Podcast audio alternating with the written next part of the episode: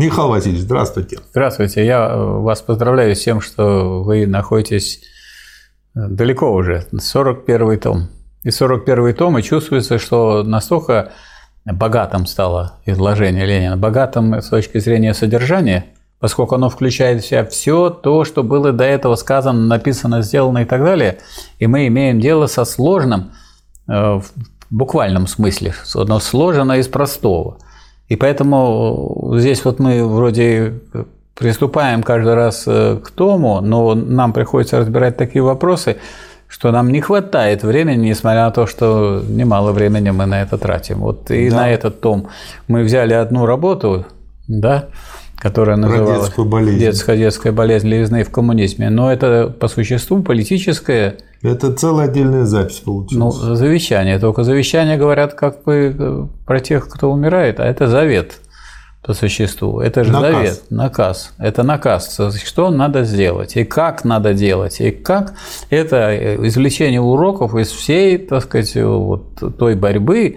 э, величайшей, которая непревзойденно является до сих пор в мировом, так сказать, прогрессивном движении.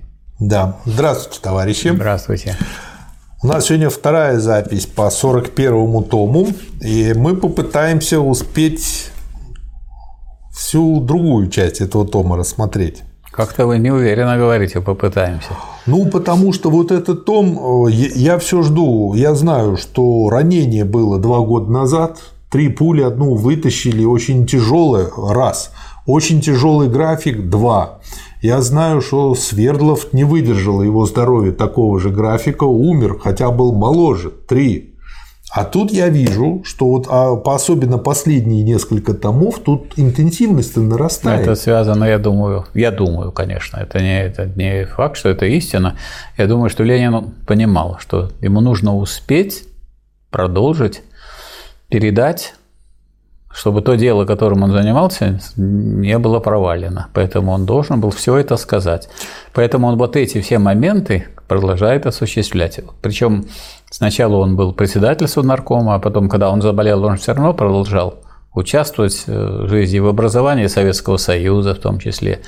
Он написал такие там работы, как «Значение воинствующего материализма», до которого мы до этого не добрались. То есть он хотел дать советы как продолжить эту борьбу столь же победоносно и успешно. Не как вообще продолжить борьбу, боритесь, дескать. Ну, мало ли у нас людей, которые не борются. Так все борются за что-то и как-то. А вот как э, вот эту великую борьбу продолжить, чтобы это была борьба за освобождение всего человечества от эксплуатации. И э, э, освободить это отрицать. А ведь это надо создать такую систему, которая по своей сущности и по своей природе будет ее не просто отрицанием, а которая будет развитием человечества, причем всех членов общества, а не только отдельного какого-то класса. Да. Но меня удивляет э, просто все равно я понимаю то, что вы объясняете, то, что как бы и видно по нему, как он э, физически сдал. Это видно. То есть, с одной стороны, интенсивность э, работы растет, а с другой стороны, видно, что это он за счет внутренних резервов идет. Но я это думаю, все равно что, поражает. Я думаю, тут есть требование другое, что вот на его месте, в его положении он делает то, что необходимо. А то, что необходимо, требует вот это сделать. Если он меньше скажет и меньше напишет, и это меньше, будет недоделанное. Это, да? будет, это будет некий спад. Угу. Поэтому, а кто его делал? Ну вот потом, когда его сменил Сталин, он тоже так работал. Да. Кто мог сказать, что Сталин работал мало?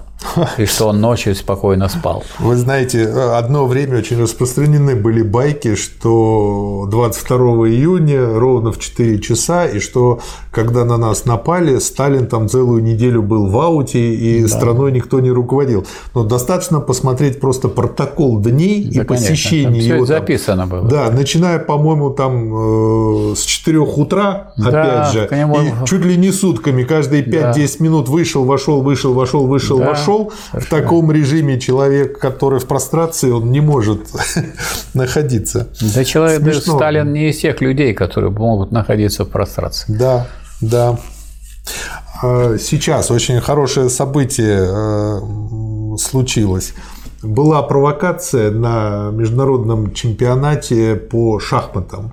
И э, там был бой за шахматную, за шашечную корону по шашкам.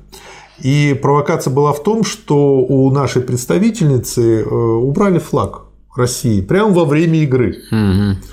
Она все равно стала чемпионкой мира. Вот проявила свой характер. Молодец. Наш человек. Тезисы ко второму конгрессу коммунистического интернационала.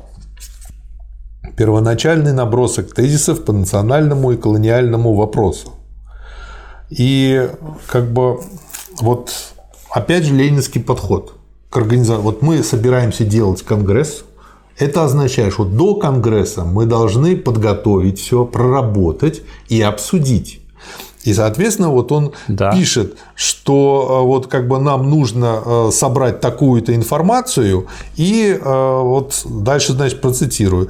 Я просил бы всех товарищей, в частности же товарищей осведомленных конкретно по тому или иному из этих сложнейших вопросов, дать свой отзыв или исправление или дополнение, или конкретное пояснение в самой краткой, не более двух-трех страничек в форме, в особенности по следующим пунктам – Австрийский опыт, польско-еврейский, украинский опыт, Эльзас, Лотарингия и Бельгия, Ирландия, датско-германские отношения, итало-французский, итало-славянский, балканский опыт, восточные народы, борьба с панисламизмом, отношения на Кавказе, Башкирской и Татарской республики, Киргизстан, Туркестан и опыт, негры в Америке, колонии Китай, Корея, Япония за полтора месяца до этого. И я просто э, хочу сказать, что помимо того, что у Ленина был такой ритм полтора месяца вот это вот все собрать, а вот я, проанализировать. Я наблюдаю, какой парад был, вот те съезды, которые проходили там. Что будет на 20-м съезде, кто-нибудь знал? Нет. Ну, ну вот если бы, люди бы, если бы люди знали, что там будут такие гадости про Я Сталина думаю, говорить, состоялся бы может просто. быть, он не состоялся бы, да. А если знали, что на 22-м съезде выступят против диктатуры пролетариата, нашлись бы люди в стране, которые бы это сделали, так сказать, так, чтобы этот, вопрос так просто не прошел. А тут всех поставили в такое положение, когда раз и принято то, что враждебное марксизму и превратило партию в антикоммунистическую буржуазную, а и вроде бы все члены партии обязаны за это голосовать. И обязаны, э, если вы не голосовали, то высший орган проголосовал, вы обязаны выполнять. Можете воевать против партии да, нужно, если она сгнила. Ну вот получилось, что пришлось с этим воевать. Да. И дальше в этих тезисах очень много интересного. Буржуазной демократии по самой природе ее свойственна абстрактная или формальная постановка вопроса о равенстве вообще. Вот э, как бы очень глубокая мысль. Почему? Потому что люди настолько считают естественным рассуждать формально об этом, что они даже э, не видят ошибки. Они думают, ну, ну а что такое? Ну и формально-то все равны. И все. Они даже это не слышат в своей речи. Удивительно. Они говорят, что все равны, имея в виду, что они понимают, что должны быть все равны, а реально-то не равны. Ну, да. А раз да. реально не равны, а должны быть все равны, то вот появляется задача, как сделать так, чтобы действительное равенство получилось. Да. Понятие действительности, как вы знаете, находится в конце второго тома да, науки сущность. логики, угу. когда учение о сущности, до этого редко кто доходит. Ну, Опять же, слово действительное, оно тоже человека, незнакомого с наукой логики, может как бы завести в другом направлении, в понимании. То есть он не вполне поймет это. Естественно. Вот. А что пишет Ленин? Опять, опять же, вот когда спрашивают про где здесь диалектика, да везде она отовсюду торчит. Действительный смысл требования равенства вот именно в диалектическом слове. Действительный, то есть соответствующий сущности. Да. То есть перевожу, значит, э, как бы если с переводом говорить, говорить э, и цитировать Ленина, соответствующей сущности смысл требования равенства состоит лишь в требовании уничтожения классов. Да. А вот люди, когда говорят об уничтожении классов, они что такие у них образы являются, будто кто-то берет и их уничтожает. Эти классы убьют, этот убьют, этот сожгут. а уничтожение у них, классов... У, у них сразу как бы палач Сталин, а это, а это говорит, год, да, а это говорит о том, что люди не понимают, что, так, что слово уничтожение означает превращение в ничто. То есть нету, нету классов. Вот они сейчас это класс, деление на классы бытие, а надо деление на классы превратить в ничто. Вот это уничтожение забывают, класса. что слово деление Да, деление на ничто. классы надо превратить в ничто, а не классы превратить в ничто. Вот уничтожение классов означает уничтожение деления на классы. Да, чтобы оно не было существенным. Чтобы его Сообразно, вообще не было. да, сообразно основной своей задачей борьбы против буржуазной демократии и разоблачения лжи и лицемерия ее, коммунистическая партия, как сознательная выразительница борьбы пролетариата за свержение иго буржуазии, должна и в национальном вопросе во главу угла ставить не абстрактные и неформальные принципы, а, во-первых, точный учет исторически конкретной и прежде всего экономической обстановки, во-вторых, отчетливое выделение интересов угнетенных классов, трудящихся, эксплуатируемых из общего понятия народных интересов вообще, в-третьих, такое же отчетливое разделение наций угнетенных, зависимых, неравноправных от наций угнетающих. Вот как бы как, как применять диалектику на практике в этой теме. Э, Из другого тезиса. Из выше узло- изложенных основных положений вытекает, что во главу угла всей политики Коминтерна по национальному и колониальному вопросу должно быть положено сближение пролетариев и трудящихся масс всех наций и стран для совместной революционной борьбы за свержение помещиков и буржуазии, ибо только такое сближение гарантирует победу над капитализмом, без которой невозможно уничтожение национального гнета и неравноправия. То есть некоторые думают, что возможно уничтожить национальный гнет без свержения капитализма. А это другая Невозможно. крайность. То есть они тут как бы гнет хотят уничтожить, и капитализм хороший оставить. Нет спасения, кроме как в победе советской власти над всемирным империализмом. Необходимо вести политику осуществления самого тесного союза всех национально- и колониально-освободительных движений Советской России, определяя формы этого союза сообразно степени развития коммунистического движения среди пролетариата каждой страны. И дальше вот он как раз-таки приводит пример. Федерация является переходной формой к полному единству трудящихся разных наций. Ну и дальше разбирает пример с РСФСР. Почему это в данном случае Вот именно против. подходит. Вот теперь я хочу отметить, что именно против Федерации выступил Горбачев. Против Федерации. Причем выступил со своей идеей, о, дескать, я пишу Конституцию, говорил Горбачев, э, в которой э, Советский Союз будет называться как Со- Союз суверенных государств, ССГ.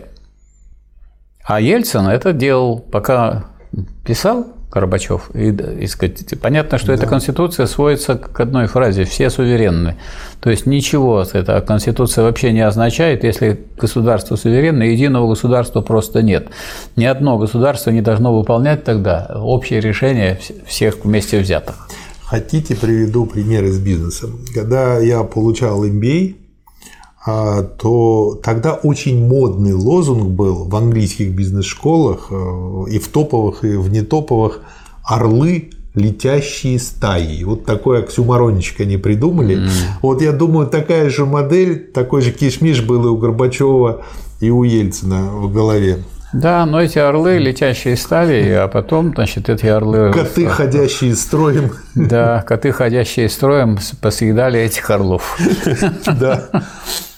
Тенденцию к созданию единого, по общему плану регулируемого пролетариатом всех наций всемирного хозяйства как целого, каковая тенденция вполне явственно обнаружена уже при капитализме и, безусловно, подлежит дальнейшему развитию и полному завершению при социализме. Да, то есть речь идет к И созданию, федерация здесь к созданию единого начало. всемирного государства, управляющего пролетариатом всех стран. Вот теперь на этом фоне, вот на фоне того, что вы сказали, надо оценить постоянное противопоставление Ленина и Сталина по вопросу образования Советского Союза. И у Ленина, и у Сталина было единое так сказать, понимание, единое видение э, движения вперед через федеративное государство. Вопрос состоял в том, как организовать это вот, э, сказать, Да. заключение этого федеративного союза. Как его назвать? Или путем назвать, что другие вошли в Россию, или соединились вместе с Россией в одно государство. А итог должен быть вот этот, который Да. Ленин написал. И это не суть важно, но суть важно, чтобы это никого не обижало. Значит, русский народ это никак не могло э, так сказать, обидеть, то, что он такой большой, что от того входят, так сказать, в Россию эти государства или присоединяются к России, или соединяются в единый союз, это не меняет сути дела. А вот для маленьких государств, для них очень важно, чтобы они вошли как бы наравне ну, хорошо, они входят наравне, но от того, что они вошли наравне, понятное дело, что без помощи российского пролетариата и без помощи России не было бы того большого развития, которое получили те маленькие государства, которые могли бы, оставшись в одиночестве, долго волочить свое очень жалкое существование. Да. Ну что собой сегодня представляет Латвия, Литва и Эстония? Территории территории, на которых стоят американские войска, и на которых уничтожены все крупнейшие передовые предприятия. Я думаю, скоро это будут только территории американских войск. Больше ничего. Да это уже так и есть. Ну вот, скажем, 600 тысяч, вот э, у нас проводились ежегодно конференции э, «Ленин в современном мире» в Разливе. И туда приезжал э, руководитель Компартии Латвии – вот. И товарищи из Латвии регулярно приезжали. Из социалистической партии, там коммунистическое слово нельзя употребить, отправляют в тюрьму. Шесть лет просидел. Вот. Руководитель компартии в тюрьме. Его, правда, избрали потом... Нацисты не в тюрьме, его, а он в тюрьме. Его, его избрали руководителем парламента, в, в Европейский парламент. Депутатом он может быть, но не может быть избран депутатом в Латвии. И вот э, рассказывали товарищи, что молодые, образованные люди, 600 тысяч уехало уже в Европу. Что они делают? Ну, они, так сказать, на подхвате там существуют. И, и ясно помогают дело, там родителям, являются, которые там остались. Да, являются людьми в значительной степени второго сорта. Да. Признание интернационализма на словах и подмена его на деле во всей пропаганде, агитации и практической работе мещанским национализмом и пацифизмом составляет самое обычное явление не только среди партий Второго интернационала, но и тех, кои вышли из этого интернационала, и даже нередко среди тех, кои называют себя теперь коммунистическими. Пролетарский интернационализм. Вопрос. Могут ли у коммунистов быть некоммунистические позиции по каким-то вопросам и взгляды по каким-то вопросам? Могут быть. Михаил Васильевич, вы мне сейчас напомнили кавказскую пленницу. Помните там ответ? А в соседнем районе жених украл члена партии. Вот так. Вот так. Вот. То есть Могут. Надо то есть надо понять, что все-таки наиболее близка к жизни, конечно, диалектическая картина мира. Потому что если этой диалектической картины нет, ну назовите хоть как, хоть коммунист, хоть социалист, от этого ничего еще не изменится. Все дело в том, как он поступает. А люди поступают так, что в их действиях есть ну, противоречия. Иногда человек действует в соответствии с коренными интересами народа, страны, класса, а в то же время у него соверша... есть действия, которые этому противоречат. Причем противоречат даже внутри семьи, интересам семьи, внутри коллектива и так далее. Поэтому и разрешить эти противоречия нельзя без разрешения общих противоречий, потому что от этого все зависит. А разрешение общих противоречий – это очень большая задача. Поэтому да. вот Ленин-то диалектическую картину мира здесь обрисовывать не надо так думать, что это за границей там все плохо, а у нас все хорошо. Да. И у нас есть много всякой дряни. И эта да. дрянь, например, у нас пришла к власти. Как говорится, чего только у нас не есть. Да. У нас все есть. Пролетарский интер... и в этом, кстати, наша сила. Пролетарский интернационализм требует, во-первых, подчинения интересов пролетарской борьбы в одной стране интересам этой борьбы во всемирном масштабе. Во-вторых, требует способности и готовности со стороны нации, осуществляющей победу над буржуазией, идти на величайшие национальные жертвы ради свержения международного капитала. Борьба с оппортунистическими и мещански-пацифистскими извращениями понятий и политики интернационализма является первой и важнейшей задачей. Я вот думаю, то, что очень много вот из этого мы упустили в свое время. Следующий э, тезис. Это вы упустили? Ну, мы как страна.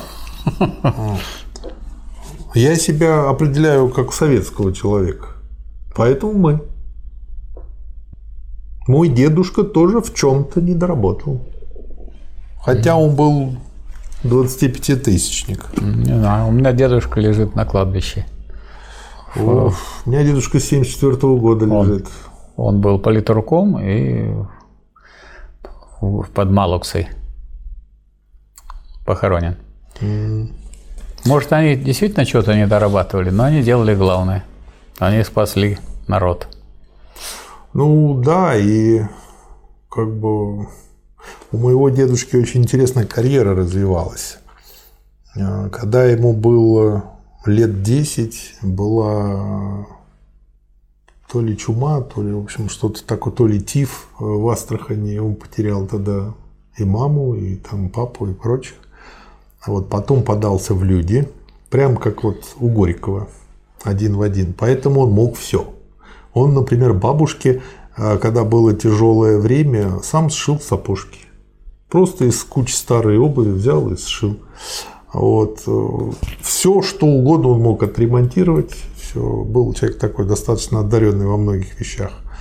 По-арабски переписывался с бабушкой, они оба знали арабскую вязь. Сейчас я так, вот. мне мысль пришла, а вы можете отремонтировать социализм и его вернуть? Вот э, я занимаюсь потихонечку. Это было бы хорошо. Тем более у вас есть такие корни. Да. Если бы такую задачу все поставили, то я думаю, мы бы довольно быстро ее решили. Ну вот смотрите, и э, поскольку он был человек очень честный, то когда началась война, и надо было заниматься тяжелой работой в приграничных двух районах э, с Ираном граничим, то его назначили начальником. А как только война закончилась, его сразу задвинули обратно. Так он что, главное сделал уже. Как бы, да, главное сделал. Теперь наше, теперь наше время, сказали захребетники. Вот он, недоработка его состоит в том, что он позволил себя задвинуть. Да. Вот в этом была недоработка. А, а захребетники могут быть только где? Вот у себя. За хребтом. У себя, за твоим хребтом, а не за твоим горным да. хребтом. Да. Следующий тезис. По отношению к государствам и нациям более отсталым, с преобладанием феодальных или патриархальных и патриархально-крестьянских отношений надо в особенности иметь в виду. И вот шесть пунктов. Во-первых, необходимость помощи всех коммунистических партий буржуазно-демократическому освободительному движению в этих странах. Во-вторых, необходимость борьбы с духовенством. Это понятно. В-третьих, необходимость борьбы с пан-исламизмом. То, что а сейчас борьба с духовенством состоит активно. на самом деле тут в том, чтобы духовенство не мешало борьбе освободительной. Потому что оно говорит, ну, они нет, же за феодализм. А нет, попы. терпите, терпите, и, сказать, и не боритесь, а сказать, надо бороться. Поэтому здесь не всеобъемлющая борьба с духовенством имеется в виду, а вот на этой линии на главное решение, на пути решения главной задачи. То есть освещать автомобили им можно разрешить? Да, пускай ну освещают. Ну, Важно, чтобы эти автомобили ехали куда надо. Да. В-четвертых, необходимость поддерживать специальное крестьянское движение в отсталых странах против помещиков – в-пятых, необходимость решительной борьбы с перекрашиванием буржуазно-демократических освободительных течений в отсталых странах в цвет коммунизма. Вот сейчас это в Америке цветет и пахнет. И да. Байден называет Трампа коммунистом. А вы не помните помощь Леонида Ильича Брежнева странам социалистической ориентации? Ой, это могу, так хорошо звучит. Могу дать, могу дать определение да. стороны, стороны социалистической ориентации. Страна социалистической ориентации – это молодая буржуазная страна, которая ориентируется на социалистический карман. Приедут да. Советский Союз, придут, на рубль. придет к Брежневу и скажут, дайте нам, вот у нас страна социалистической ориентации не путать с социалистической стороной. И дадут деньги, и давали. А потом они сменят ориентацию. А потом они ориентацию сменят, и будет мой папа работает король. Да. И в-шестых, необходимость неуклонного разъяснения и разоблачения перед самыми широкими трудящимися массами всех, особенно же отсталых стран, того обмана, который систематически проводят империалистские державы под видом создания политически независимых государств, создающие вполне зависимые от них в экономическом, финансовом, военном отношениях государства. Ну, это вот все, что нас сейчас окружает. Ну вот все, что да. нас окружает, вот сейчас, дескать, шум угас, насчет того, что мы выходим, значит, у нас будет самостоятельная Латвия, Литва, Эстония. Они самостоятельные, нет? Какие они, они страны? самолежательные. Самолежательные они, да. И другие страны. И кроме тех, в которых непосредственно на всякий случай просят они помочь российскими войсками, чтобы их просто не съели. Да. Рядом стоящие государства буржуазные. Ох, я сейчас тут столько наговорю, а вот поеду в какую-нибудь Латвию, меня там и в кутузку посадят. Не посадят вас в другую кутузку, вы представитель крупного государства в крупную кутузку посадят. Нет, это слишком маленькое государство. Отсюда обязательность для сознательного коммунистического пролетариата всех стран относиться с особенной э, осторожностью и с особым вниманием к пережиткам национальных чувств в наиболее долго угнетавшихся странах и народностях, равным образом обязательность идти на известные уступки в целях более быстрого изживания указанного недоверия и указанных предрассудков, без добровольного стремления к союзу и единству со стороны пролетариата, а затем и всех трудящихся масс всех стран и наций всего мира, дело победы над капитализмом не может быть успешно завершено. Именно добровольного. То есть задача-то рассматривается мировая – то есть вопрос освобождения. И можно сказать, что начиная с революции 17 года эта мировая задача и решается. На сегодняшний день мы имеем э, социалистический Китай, который находится в переходном периоде и в котором еще далеко до построения социализма, но в котором 60% э, экономики уже государственная экономика, и, э, а 40% пока выполняет То ту функцию, как, как у нас в России – выполняли предприятия в период НЭПа. Они да. по объективному смыслу их деятельности помогали строить социализм. Да. А дальше есть 100-миллионный Вьетнам, есть э, КНДР, в которой построен социализм, низшая фаза коммунизма со всеми ее отпечатками, но построен это 15 миллионов. Есть Куба 11 миллионов, и есть Лавос, в котором революция социалистическая прошла 1975 году. И можно сказать, что несмотря на вот те страны, в которых, как можно сказать, социализм легко достался, вот при помощи и при поддержке, так сказать, э, советских войск в Европе, вот в тех странах, где так сказать, много было потеряно, как говорится, сил, крови и людей э, в борьбе за социализм, там это дело более прочным казалось. У меня один близкий мне человек какое-то время назад совершил вояж по всей Южной Америке, практически по всем странам, и потом закончил а, эту свою двух- или трехмесячную экскурсию Кубой. И вот это оказался самый правильный подход. Почему? Потому что он увидел, как э, живут там в Рио-де-Жанейре, в Буэнос-Айресе, там еще что.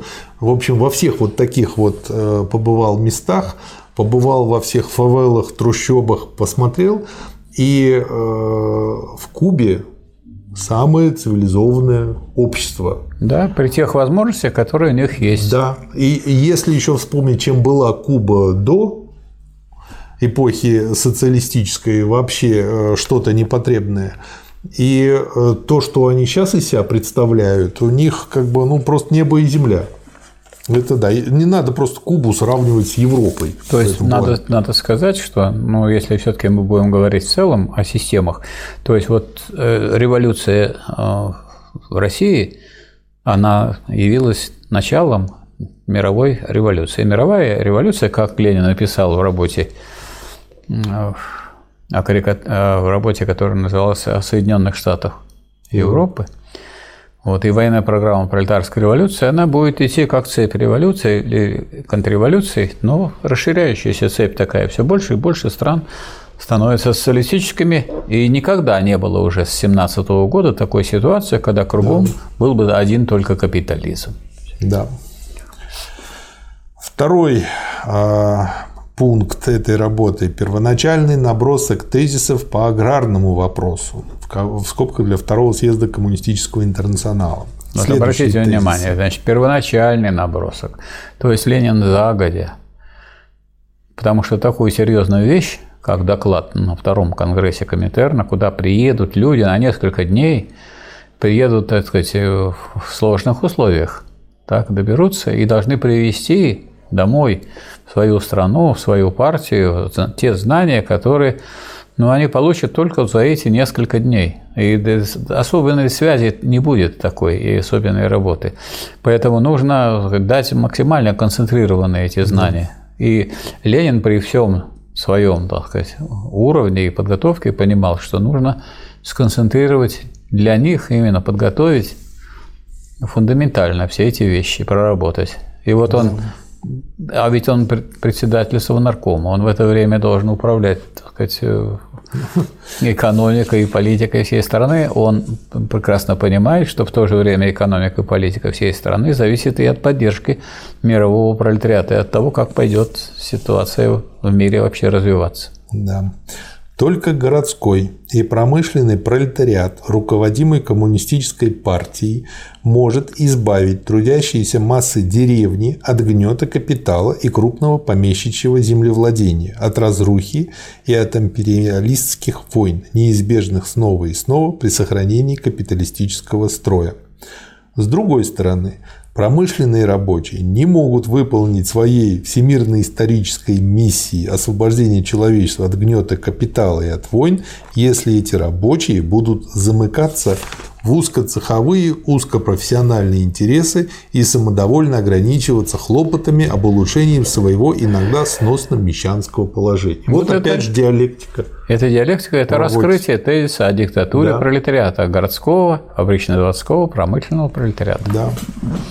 То есть это диктатура пролетариата не, не ради одного только пролетариата, потому что это, это устройство социалистического общества, оно так устроено, что во главе должны стоять те, кто больше всего, а, заинтересованы, и, б, лучше организованы. И организованы они потому, что их кто-то из партии организовал, а их организовывает крупное машинное производство, городское. Да. да. Дальше Ленин, собственно говоря, раскладывает э, по полочкам э, все, что представлено в деревне, то есть он все трудящиеся эксплуатируемые массы в деревне описывает в виде трех типов. Сельскохозяйственный пролетариат, потом полупролетарии или парцельными крестьянами, и в-третьих, это мелкое крестьянство. И, собственно говоря, э, вот эти э, три слоя, они образуют подавляющее деревенского населения всех капиталистических стран. И оно э, может являться союзником да. городского промышленного пролетариата. И среди, среди этого слоя неизбежны, по крайней мере, отчасти колебания в сторону ничем не ограниченной свободы торговли и свободы использования прав частной собственности. Это нужно учитывать в работе с ним.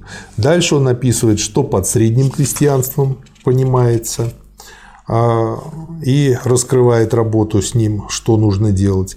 Революционный пролетариат не может ставить свои задачи, по крайней мере, для ближайшего будущего и для начала периода диктатуры пролетариата, привлечь этот слой, среднее крестьянство, на свою сторону, а должен ограничиться задачей нейтрализовать его, то есть сделать нейтральным в борьбе между пролетариатом и буржуазией. Победивший пролетариат даст ему этому слою, среднему крестьянству, непосредственное улучшение его положения, уничтожая арендную плату и ипотеки. Смеюсь, потому что сейчас об этом все время по телевизору трендят. Соединение мира этого рода с беспощадной борьбой против буржуазии вполне гарантирует успех политики нейтрализации. Крупным крестьянством являются капиталистические предприниматели в земледелии – на борьбу с этим слоем, на освобождение трудящегося и эксплуатируемого большинства сельского населения из-под идейного и политического влияния этих эксплуататоров и тому подобное, должно быть обращено главное внимание во всей работе коммунистической партии в деревне. Вот а, хочу подчеркнуть, что хотя говорится, так сказать, о видах крестьянства, но крестьянство уже при капитализме – это общее название для целых трех групп да. населения, трудящегося в деревне. Это, а, во-первых, ну, пролетариат сельскохозяйственный, бедняки, да. батраки. Это э, мелкое среднее крестьянство, которое наполовину, так сказать, полупролетариатом является. Вот. И э, даже кулаки рассматриваются как вид крестьянства, но на самом деле это сельскохозяйственная буржуа. Да. Их нужно разделять и по-разному да, то с есть, ними работать. А в точном и в полном смысле слова крестьянство – это сословие феодального общества. Да. Победу социализма над капитализмом, упрочение социализма можно считать обеспеченными лишь тогда, когда пролетарская государственная власть, окончательно подавив всякое сопротивление эксплуататоров и обеспечив себе совершенную устойчивость и полное подчинение, реорганизует всю промышленность на началах крупного коллективного производства и новейшей, в скобках, на электрификации всего хозяйства основанной технической базы – это бесспорная теоретическая истина. Вот опять же пример работы диалектика. Номинально признаваемая всеми социалистами, то есть формальными, на деле извращается оппортунизмом, господствующим и в желтом втором интернационале, и среди вождей немецких и английских независимцев, а равно французских лангетистов. Извращение состоит в том, что внимание переносится на сравнительно далекое, прекрасное и розовое будущее, внимание отвлекается от ближайших задач трудового конкретного перехода и подхода к этому будущему. На практике это сводится к проповеди соглашательства с буржуазией и социального мира, то есть к полной измене пролетариату, который борется теперь в условиях неслыханного разорения и обнищания, всюду созданных войной, в условиях неслыханного обогащения и обнагления кучки миллионеров именно благодаря войне. Но мы, наверное, могли бы к этому добавить, что когда мы читаем у Ленина, что вот это было бы обеспечено все, победа, она обеспечена на самом деле в том смысле, что если будете продолжать бороться, то тогда вас уже не победить. Но, разумеется, если перестанут люди бороться, прекратят бороться, да. или объявят, так сказать, партия, что всякая борьба прекратилась классовой, или что социализм победил полностью окончательно, поэтому не надо заниматься укреплением и развитием социализма, и это вам не, так сказать, даже дом, если вы им не занимаетесь, так сказать, устройством его и сохранением и так далее, он начинает разваливаться, а уж общество начинает двигаться тогда вспять. Поэтому вот Ленин не уставал на это делать акцент, а то, что у нас потом происходило, после смерти Сталина, это являлось самым настоящим откатом, дескать, успокоением. Давайте всех успокоим, не надо бороться, это не партия борьбы, это не организация борьбы, нет никакой борьбы, классовая борьба прекратилась. Значит, мы уже, потом у нас развитой социализм. Какой может быть развитой социализм, когда социализм по своей природе неполный, незрелый коммунизм, и идет борьба между коммунистической природой этого строя и э, всякими мелкобуржуазными уклонениями, которые представляют собой вот это выражение родимых пятен капитализма. Да. Следующие тезисы об основных задачах Второго Конгресса Коммунистического интернационала.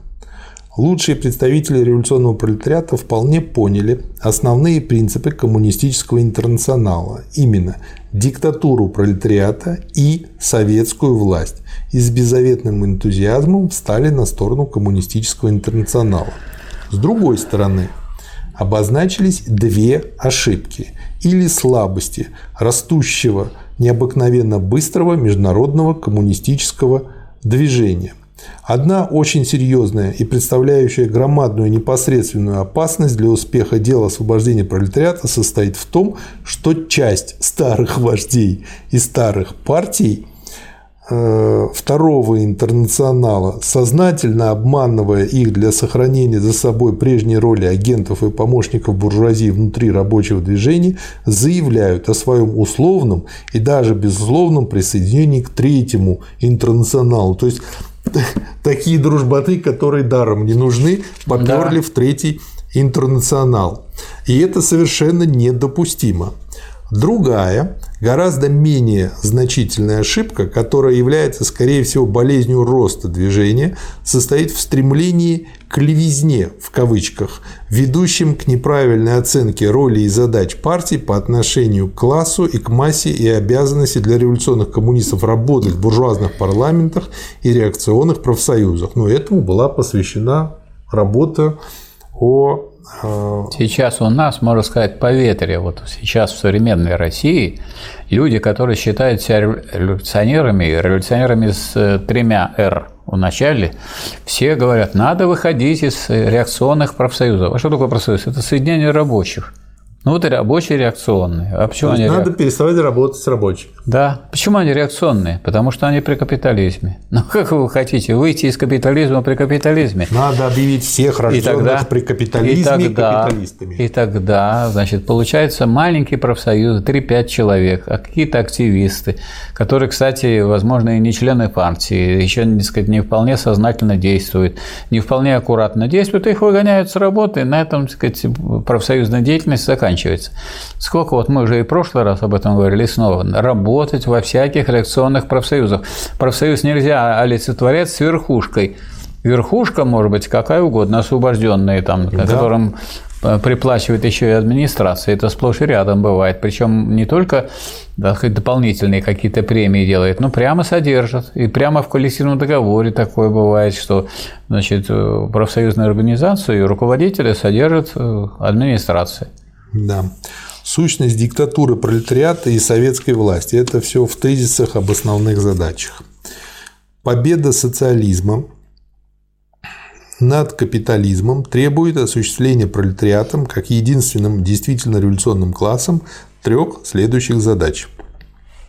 Первое – свергнуть эксплуататоров, разбить их на голову, подавить их сопротивление, сделать невозможным какие бы то ни было попытки с их стороны восстановить иго капитала и наемное рабство. Второе. Увлечь и повести за революционным авангардом пролетариата и его коммунистической партии не только весь пролетариат или подавляющее огромное большинство его, но и всю массу трудящихся и эксплуатируемых капиталом, просветить, организовать, воспитать, дисциплинировать их в самом ходе беззаветно смелой и беспощадно твердой борьбы против эксплуататоров, вырвать это подавляющее большинство населения во всех капиталистических странах из зависимости от буржуазии, внушить ему на практическом опыте доверие к руководящей роли пролетариата и его революционного авангарда. Третье нейтрализовать или обезвредить неизбежные колебания между буржуазией и пролетариатом. Первая и вторая задачи являются самостоятельными. Третья задача вытекает из первых двух.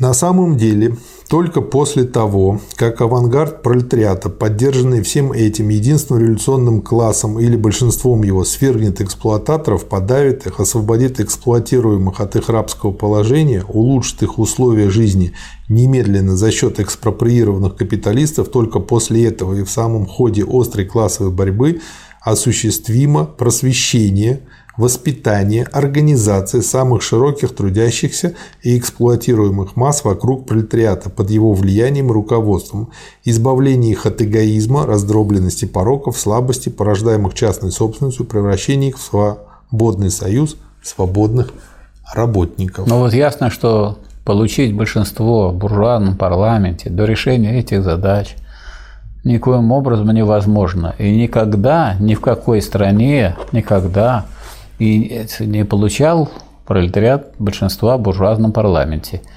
И не может получить. Ну, то есть парламент надо использовать не для того, чтобы сменить строй, а для пропаганды, как место, где можно дополнительно да, вести пропаганду. Для, для пропаганды, для использования сказать, э, тех возможностей, которые позволяют дать парламент, легальность всего, что там говорится. Раз да. нельзя трогать неприкосновенность сессию. Хотя при всей неприкосновенности, когда началась война мировая, значит, отправили в тюрьму Липкнехта, а наших депутатов отправили в Сибирь поскольку они проголосовали против военных кредитов, несмотря на все эти требования. Объявляется какое-нибудь военное это положение – или чрезвычайное положение, и все, и, и сразу сказать, все эти лозунги пропадают, которые поднимала буржуазия, демонстрируя свою демократизм.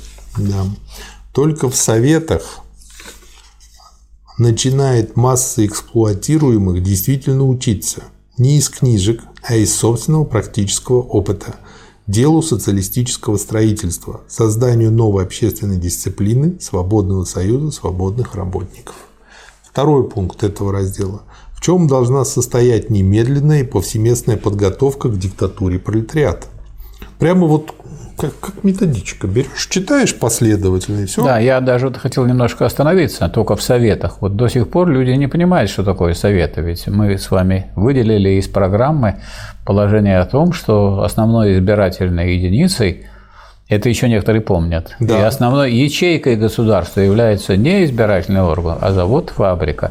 То есть надо, чтобы люди из завода и фабрики, во-первых, сами отправлялись, так сказать, на государственную службу на известное время, а во-вторых, могли контролировать и в любой момент отозвать своего да. депутата. И если этот депутат со второго уровня, так сказать, э, э, уже, э, то есть с уровня Всероссийского съезда или Центрального исполнительного комитета, если он с этого второго уровня должен быть снят, то его может снять коллектив заводской, который его выдвигал депутатом.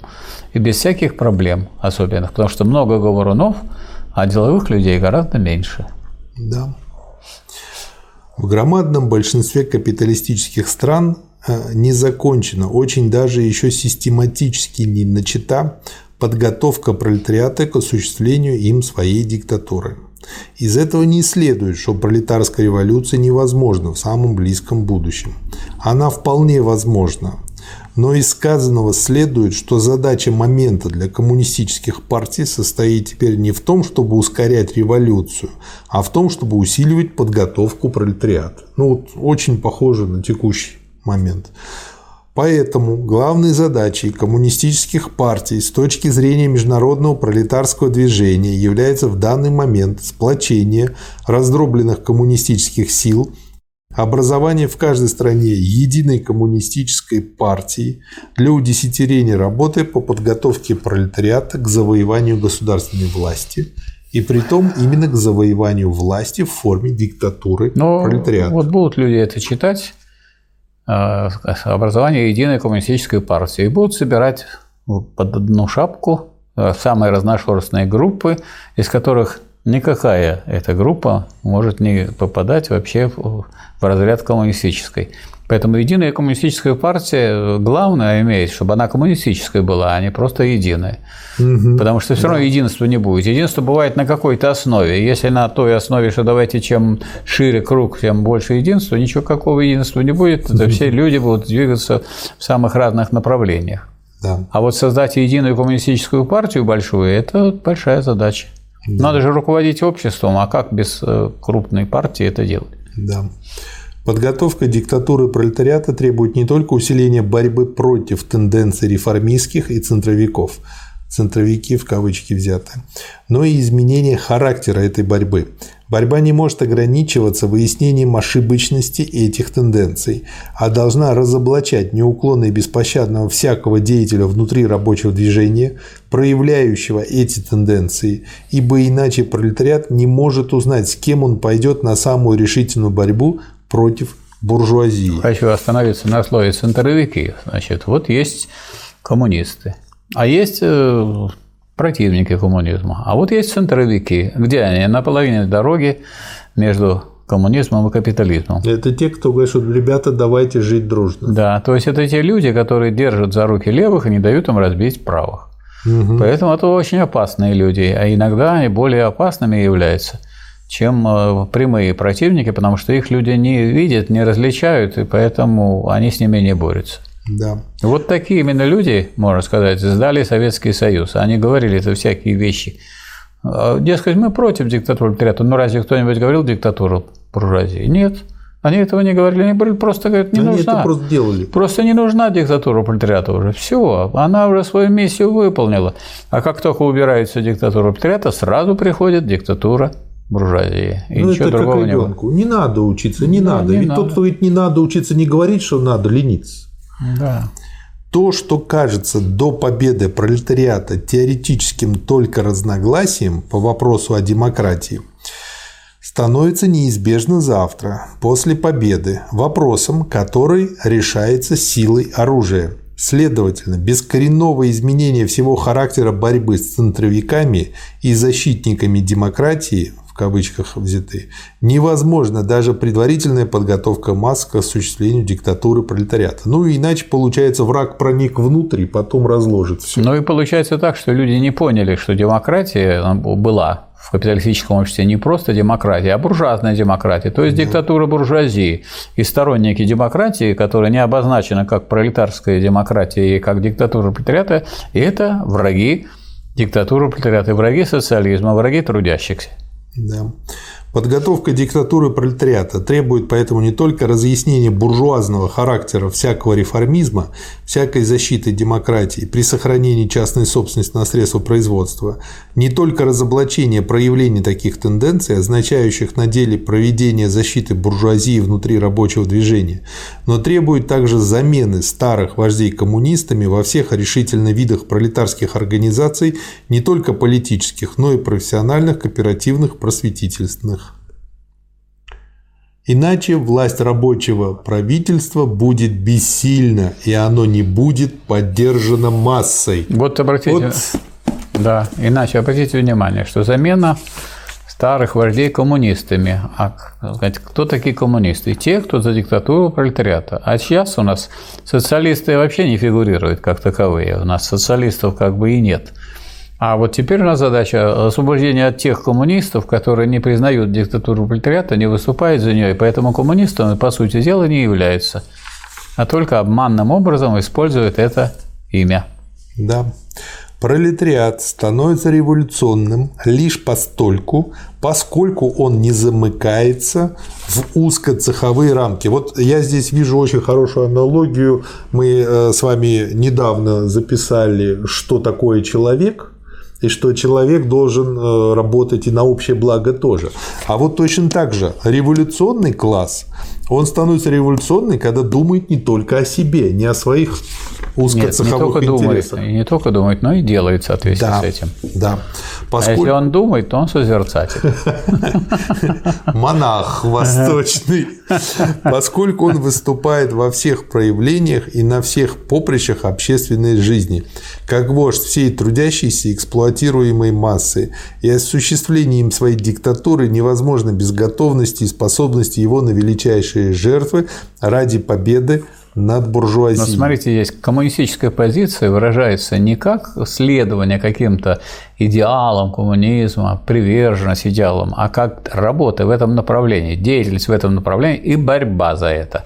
То есть, если нет борьбы за коммунизм, это не коммунист. Да.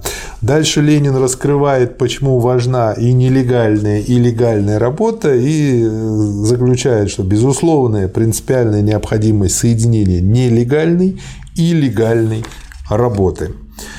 В итоге э, буржуазия обманом, давлением капитала и буржуазного государства отнимает у революционного пролетариата его прессу. Для борьбы с этим коммунистические партии должны создать новый тип периодической прессы для массового распространения среди рабочих. Во-первых, легальные издания, которые бы научились, не называя себя коммунистическими и не говоря о своей принадлежности к партии, использовать малейшую легальность, как большевики при царе после 1905 года. И, во-вторых, нелегальные листки, хотя бы в самом малом объеме и регулярно выпускаемые, но перепечатываемые в массе типографий рабочими. Очень здорово. Третий пункт этого раздела. А, исправление линии частью также состава партий, примыкающих и желающих примкнуть к коммунистическому интернационалу. И тут э, как бы вот мне нравится, что условия для полного объединения этих и подобных партий с коммунистическим интернационалом. Первое. Публикация всех решений всех съездов Коммунистического интернационала и его исполнительного комитета во всех периодических изданиях партии. Второе. Обсуждение их на специальных собраниях всех секций или местных организаций. Третье. Созыв после такого обсуждения специального конгресса. Четвертое. Ну и далее. Мы подробно об этом будем говорить. Здесь будет работа, где 20 требований к таким... 21. 20, Михаил Васильевич, 20. Посмотрим. Да, Позовем. проверим. Вот. а поэтому сейчас на этом останавливаться не будем. Но тут уже было видно, как у Ленина проработан этот вопрос, э, который позволяет не принимать в интернационал как бы каждой твари по паре. Не только не принимать, но и освобождать интернационал от этих попутчиков. Да, да. Которые по пути что-то ломает и портит в этом интернационале. Да. Ну и вот теперь а, пятая часть этих тезисов – это условия приема в коммунистический интернационал.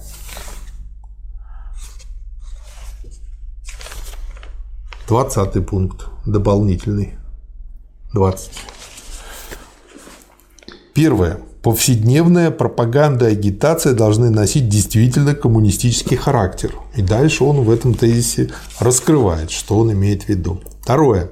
Каждая организация, желающая принадлежать к Коминтерну, обязана планомерно и систематически удалять со сколько-нибудь ответственных постов в рабочем движении реформистов и сторонников центра. Третье. То есть, если партия не умеет очищаться, ну, от, да. от своих противников внутри самой партии, она не может быть в коммунистическом Через них инфекция попадает да, просто в организм и потом расплодится. Да.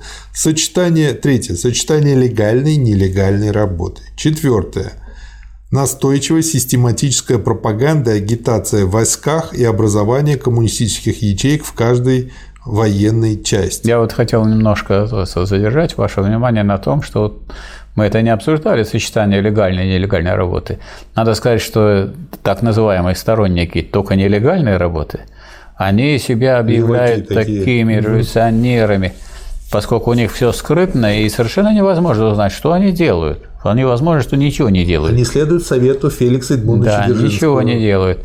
Поэтому и наоборот, то есть, если люди не умеют использовать э, буржуазную демократию, они не смогут э, сделать тот шаг, который Э, должен быть сделан, потому что так или иначе органы и средства, э, которые имеются в руках буржуазии, они должны использоваться не только в интересах буржуазии. Ну, с да. учетом возможностей. А иначе вы же никаких других не имеете. Если у них все остальное нелегальное, за все могут посадить в тюрьму или отправить далеко-далеко. На бытовом уровне наладишь общий язык и взаимопонимание с тещей, жизнь удалась. Да. Так, пятое. Я чувствую, ваша жизнь удалась. Ой, у меня теща золотая была. Ну, О. как бы, а уж сейчас, к сожалению, была, но как бы когда была, была золотая. Пятый пункт. Необходима систематическая и планомерная агитация в деревне и раскрывает это тезис. Шестое. Каждая партия, желающая принадлежать третьему интернационалу, обязана разоблачать не только откровенный социал-патриотизм, но и фальшь и лицемерие социал-пацифизма, Седьмое. А, эти партии обязаны признать необходимость полного и абсолютного разрыва с реформизмом и с политикой центра. Восьмое. В вопросе о колониях и об угнетенных национальностях необходима особо четкая ясная линия партий тех стран, чья буржуазия такими колониями владеет и другие нации угнетает. Ну, понятно, какая позиция. Девятое. Э, такая партия обязана вести систематически и настойчиво коммунистическую работу внутри профсоюзов. Десятое. Вести упорную борьбу против Амстердамского интернационала желтых профессиональных союзов. Э, одиннадцатое. Пересмотреть личный состав своих так, парламентских фракций. Вот смотрите. То есть в профсоюзах надо вести в каких? Какие есть? А вот Амстердам желтый, то есть который надевает сугубо буржуазную шапку на профсоюзы, против него надо вести борьбу. Потому да. что это на самом деле политический орган, да. который тоже ведет работу в профсоюзах, но буржуазную. Вот с ним надо соревноваться. Да. Обратите внимание, вот э, как он смотрит на организацию печати. Точно так же периодическая и непериодическая печати и все издательства должны быть целиком подчинены ЦК партии, который принимается. Тринадцатый пункт. Э, э, воплощать принцип демократического централизма, следовать ему. Э, а 14. Периодические чистки и перерегистрации. 15. Беззаветная поддержка каждой советской республики в ее борьбе против контрреволюционных сил. 16. Иметь программу и выработать применительно к особым условиям своей страны новую коммунистическую программу в духе постановлений коммунистического интернационала. То есть переработать базисную программу, адаптировать для своей страны, для ее условий. 17 пункт. Все постановления съездов Коммунистического интернационала должны исполняться. 18. В связи с этим все партии, желающие входить в Коммунистический интернационал, должны изменить свое название на коммунистические. 19. После окончания работ Всемирного конгресса Коммунистического интернационала все те партии, которые хотят принадлежать в коммунистическому интернационалу, должны в кратчайший срок создать созвать экстренный съезд своей партии, чтобы на нем официально подтвердить от имени всей партии изложенные выше обязательства. И 20 пункт, он просто выделен отдельно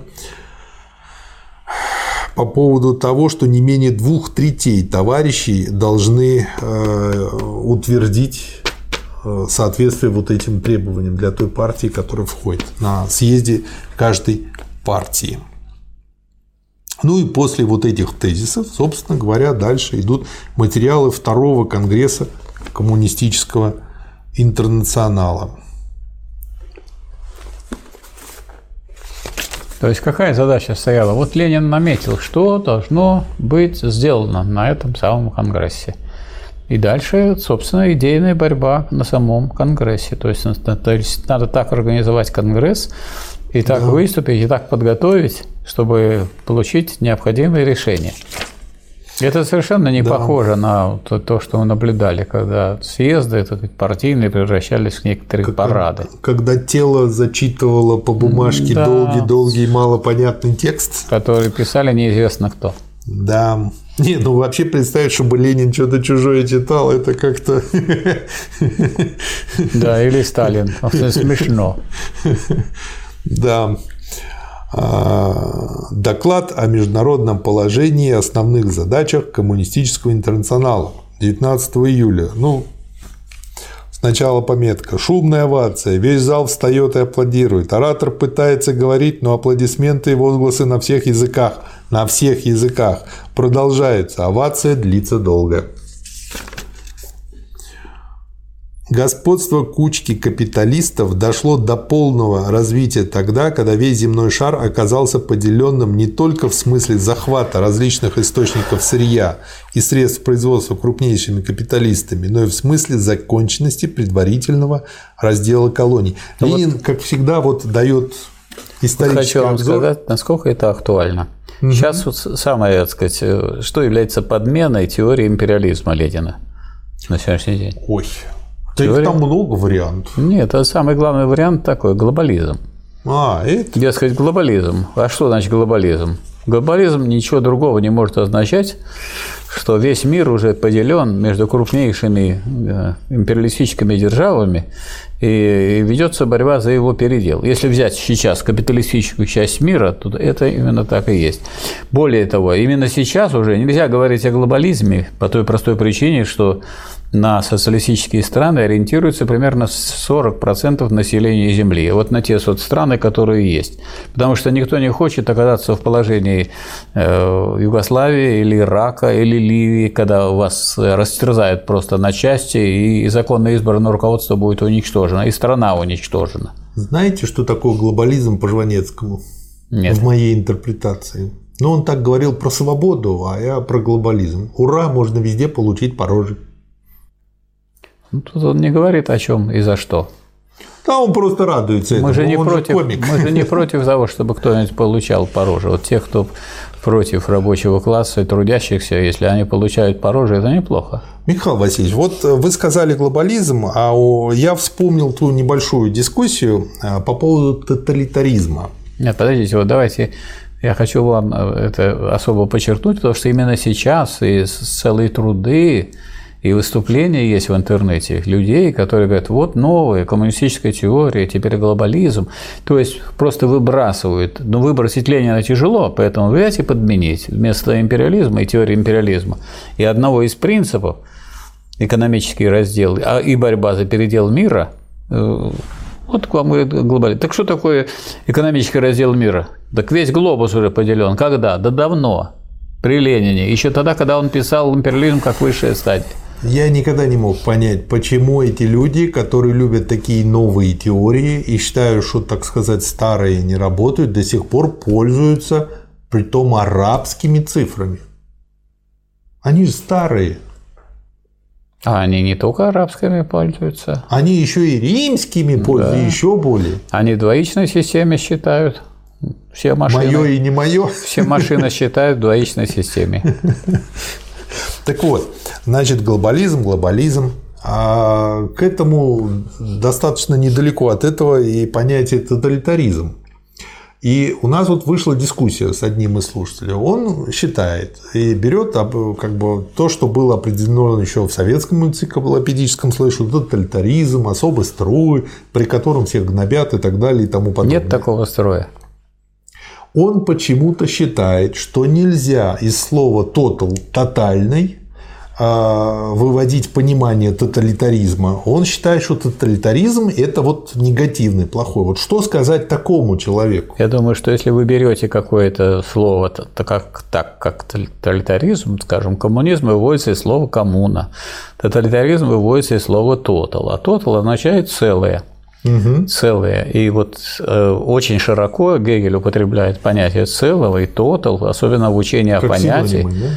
Ну, как вот, что вот это вот тотальность, то есть э, единичные, особенные и всеобщее – это одна тотальность, это не три понятия, а это одно. Вот вы есть человек как единичный, вы есть мужчина, то есть особенное, и вы есть представитель человеческого рода – можно сказать? Поэтому что... тотальность, тотальность это, это требование целостности, которое предъявляется к современному грамотному человеку. Он все должен рассматривать с позиции целостности, а не вырывать кусочки и не интерпретировать ее как попало. Потому как что... те три слепца. Да я могу слона. вот взять, найти у вас какой-то недостаток, его превратить в целостность и сказать, что вы такой такой раз такой. Угу. Почему? Потому что я вырвал его. Не надо. А если вы берете целое, значит вы должны понимать, что вот, скажем, противоречие существует существует, целое существует как целое и как свой момент, а другой момент, а другой как отрицание, а как целое не существует. Поэтому на самом деле total означает вот действительное значение этого понятия или этого явления. А вот если вы берете какой-то его момент, он может быть не главным хотя и отрицательным. Ну и что, что у каждого человека есть недостатки. А вот если недостатки превращаются в целостность и становятся тотальными недостатками, они характеризуют целое, это античеловеческий что человек. Что ему сказать на аргумент? Ну, это в словаре так написано. Не читайте словари. Читайте науку, занимайтесь наукой.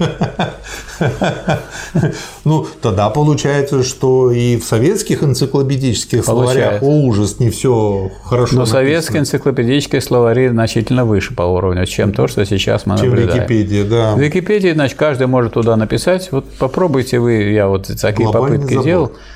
Да, значит, нет, она буржуазная, конечно. Ну, вот, скажем, про Ленина, вот мы изучаем с вами и так далее. А что написано, что вот Ленин там, вот, гадости одни. Михаил Васильевич, даже не все буржуи довольны Википедией. Например, э, буржуазный экономист Хазин Михаил да. не может исправить страничку про себя.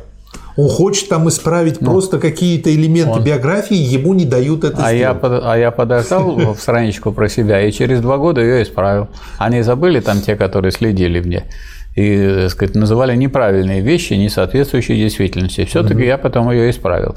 А вот мои попытки исправить то, что написано про Ленина, я, например, знаю, что Ленин э, у него э, э, было известкование склероз сосудов, да. сосудов головного мозга. Есть по этому поводу заключение врачей, есть по этому поводу медицинские документы. А написано сифилис мозга, то есть гнусная совершенно статья. Я думаю, дай-ка я поставлю туда статью, ладно, пусть они там пишут про заболевание, раз ничего невозможно оттуда удалить, я пытался это делать, то давайте хоть скажем о содержании учения, вот, о классовом подходе у Ленина и так далее. Сколько я не пытался, даже поставил туда. Ну, потом он ее выбрасывает. А кто выбрасывает? Какая-то кучка людей, как черви, которые, если, скажем, хорошо, что Ленин лежит в мавзолее, поэтому там черви его не едят. Но учение Ленина едят эти черви, а они, эти черви, едят его в Википедии. Очень хорошо с этим справляется образование людей, потому что сифилис мозга – это выдуманная болезнь, ее нет. Через гематоэнцефалический барьер не проходит. Эта инфекция до мозга, она не может туда пройти. А в Википедию проходит.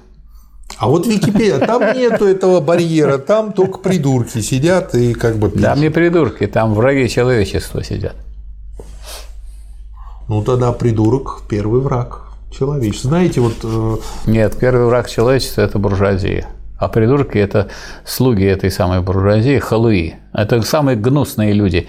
Ну, буржуазии, по крайней в этом мере… плане они как раз такие первые враги. Нет, Те без не своей первые. прислуги не Нет. могли бы Они быть. самые отвратительные враги. Ну, те хоть что-то имеют. Буржуазия, она что-то и созидает. Они организуют производство, хоть через вторые, через третьи руки. А эти вот халуи, они ничего не организуют, они подпевалы буржуазные. Как подкулачники. Кулаки еще ведь справные хозяева. А подкулачники – это люди, которые, так сказать, расхваливают кулаков и делают то, что они хотят. Ленин дальше здесь дает вот исторически очень хороший обзор. Возьмите государственные долги. Мы знаем, что долги главнейших европейских государств выросли с 1914 по 1920 год не меньше, чем в 7 раз. А кто без долгов? Вот, кстати, по поводу злободневности всей этой работы. Как вы угадайте, две страны, у которых не было долгов к 2020 году. Не знаю. Вот сейчас, например, самый большой долг у Соединенных Штатов Америки. Америка и Англия.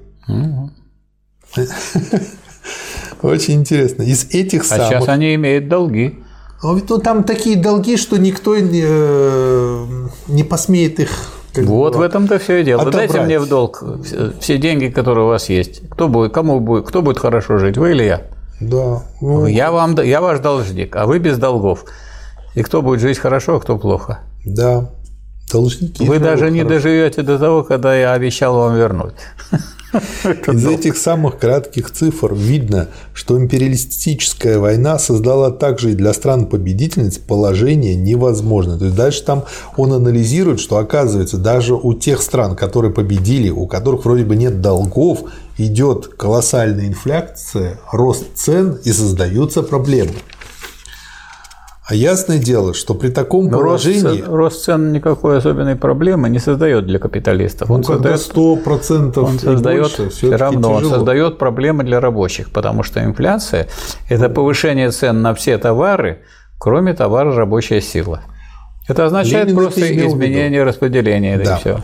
Ясное дело, что при таком положении рост возмущения рабочих, рост революционных настроений идей, рост стихийных массовых стачек неизбежен. Вот, значит, буржуазия по своей политикой способствует этому. И этот факт показывает, что механика мирового капиталистического хозяйства, слово «механика» в кавычках, распадается целиком. В силу всего этого совершенно неизбежно и естественно вытекают два условия, два коренных положения. С одной стороны, нужда, разорение масс возросли неслыханные, прежде всего по отношению к 1,1 четверти миллиарда людей, то есть 70% всего населения Земли. А с другой стороны, в каждой из стран, которые оказались кредиторами, рабочие оказались в положении невыносимым. Вообще, его вот эти доклады интересны тем, что получаешь очень хороший обзор всей экономической и политической ситуации, и причем очень исторический. Но дело в том, что для, того, чтобы партии могли действовать, они должны видеть действительную картину мира. Иначе они действуют в полутемноте. А в полутемноте, если действуешь, ты не можешь победить. какой прочный строй? Если вот э, там с какого 53 года в полутемноте на ощупь кое-где, да еще у нас и порой, а столько лет продержались. Мы-то не в темноте действовали при Ленине и при Сталине. Я имею в виду после вот 53 года. А после 53-го, да. Ну, так а, огонь-то теоретически погас. Да, А значит, а в темноте можно уйти только назад. нить Ариадны порвалась. Ну, вы вперед-то не знаете, куда уйти, а назад знакомая дорога. Да, проторенная. Слабая, разоренная, подавленная Россия, самая отсталая страна, борется против всех наций, против союза богатых, могущественных держав, которые господствуют над всей землей, и оказывается победительницей. Почему? Потому что она борется А за прогресс. что в частности, благодаря Потому Брестскому что- миру. Потому что она борется за прогресс. А все вот эти многочисленные страны другие борются за реакцию. А прогресс неодолим. Да. Империалистическая война помогла революции. Буржуазия вырвала из колоний, из отсталых стран из-за заброшенности солдат для участия в этой империалистической войне. Ну, а, собственно говоря, большевики, агитируя среди солдат, делали свое дело. Вот я был в городе Ипр в Бельгии, где э, впервые был применен газ. Иприт по названию того города, где он был применен. И там есть музей Первой мировой войны, страшный такой, в котором видно, в какую грязь, так сказать, мешали людей, коней, камни, железо, техника.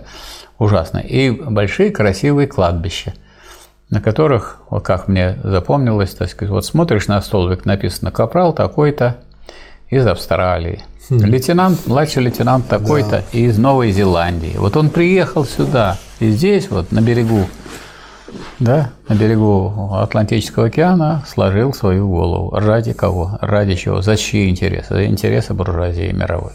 Да. Потребуется много работы. Будут неизбежные ошибки. Много трудностей встретится на этом пути. Основная задача второго конгресса – выработать или наметить практические начала, чтобы работа, которая до сих пор шла среди сотен миллионов людей не организована, пошла бы организованно, сплоченно, систематично. Вот необъятная задача становится вполне объятной. Есть работа, Да. она идет. Надо сделать ее более организованной, и более определенной, и более направленной. Да. Следующий очень интересный материал – задачи союзов молодежи. Да. Ну, просто Про который многие знают, как говорится, он изве- известен этот материал, но его Да. мало кто читает, тем не менее. так он такой небольшой. Задачи И союзов... все равно его мало читают. Есть же фраза у программиста. Ну вот что они из него говорят? Вот Ленин говорил учиться, учиться и учиться. То есть выхолащивает все суть того, что он говорил. Он разве говорил просто учиться, неважно чему, чему-нибудь учиться, и все? Михаил Васильевич, знаете, когда я понял, что журналистов надо расстреливать? А, В 1998 году мы открыли филиал в одном городе как раз через неделю после кризиса 1998 года и сделали пресс-конференцию на эту тему.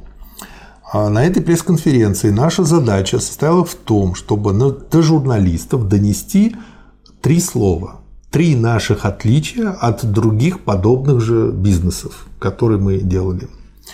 У меня был на эту тему один слайд, презентация из одного слайда, на котором было три слова.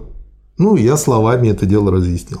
Мы выдали этот слайд в распечатанном виде. Мы выдали этот слайд и сопутствующий одностраничный документ, в котором это подробно разъяснялось, на одну страницу в тексте, в электронном виде, в бумажном. Мы это повторяли. После меня было еще двое-трое выступающих, каждый еще дополнительно все это раскрывал. Потом была беда в виде фуршета. На следующий день, когда уже были э, первые публикации в интернет-СМИ, как вы думаете, хотя бы один журналист, который вот все от нас это получил и 300 раз ему проговорили, угадал хотя бы количество отличий? Вот ни один. То есть кто-то 4 придумал, кто-то 5. Вот, э, Ни одного слова правильно не сказали, кто-то одно. Когда я вот так же, как вы с, с обидой рассказывал про такую ситуацию, мне говорили, Михаил Васильевич, а вы бить пробовали? Вот, как в том анекдоте про, про летающих крокодилов. Помните его? Да, Нет, там- нет, не помню. А, ну, объявление, значит, лет- цирк летающих крокодилов. То есть, я так удивляюсь, думаю, что такое? Ну, Надо со- посмотреть, пойти. Пришли, смотрят, действительно крокодил летает. Ну и тут, значит, случайно один крокодил, значит, э, к такому любопытствующему там у ног приземлился, и тот говорит, как, как у тебя у вас получается летать? А крокодил пустил слезу и говорит, а вы знаете, как нас бьют, как нас бьют. На самом деле дрессировщики в цирке очень бьют животных. Это известно, да. Да. Задачи союзов молодежи. Речь на третьем Всероссийском съезде Российского коммунистического союза молодежи 2 октября 1920 года. Ленин был встречен бурной овацией съезда. Сто лет назад. Да.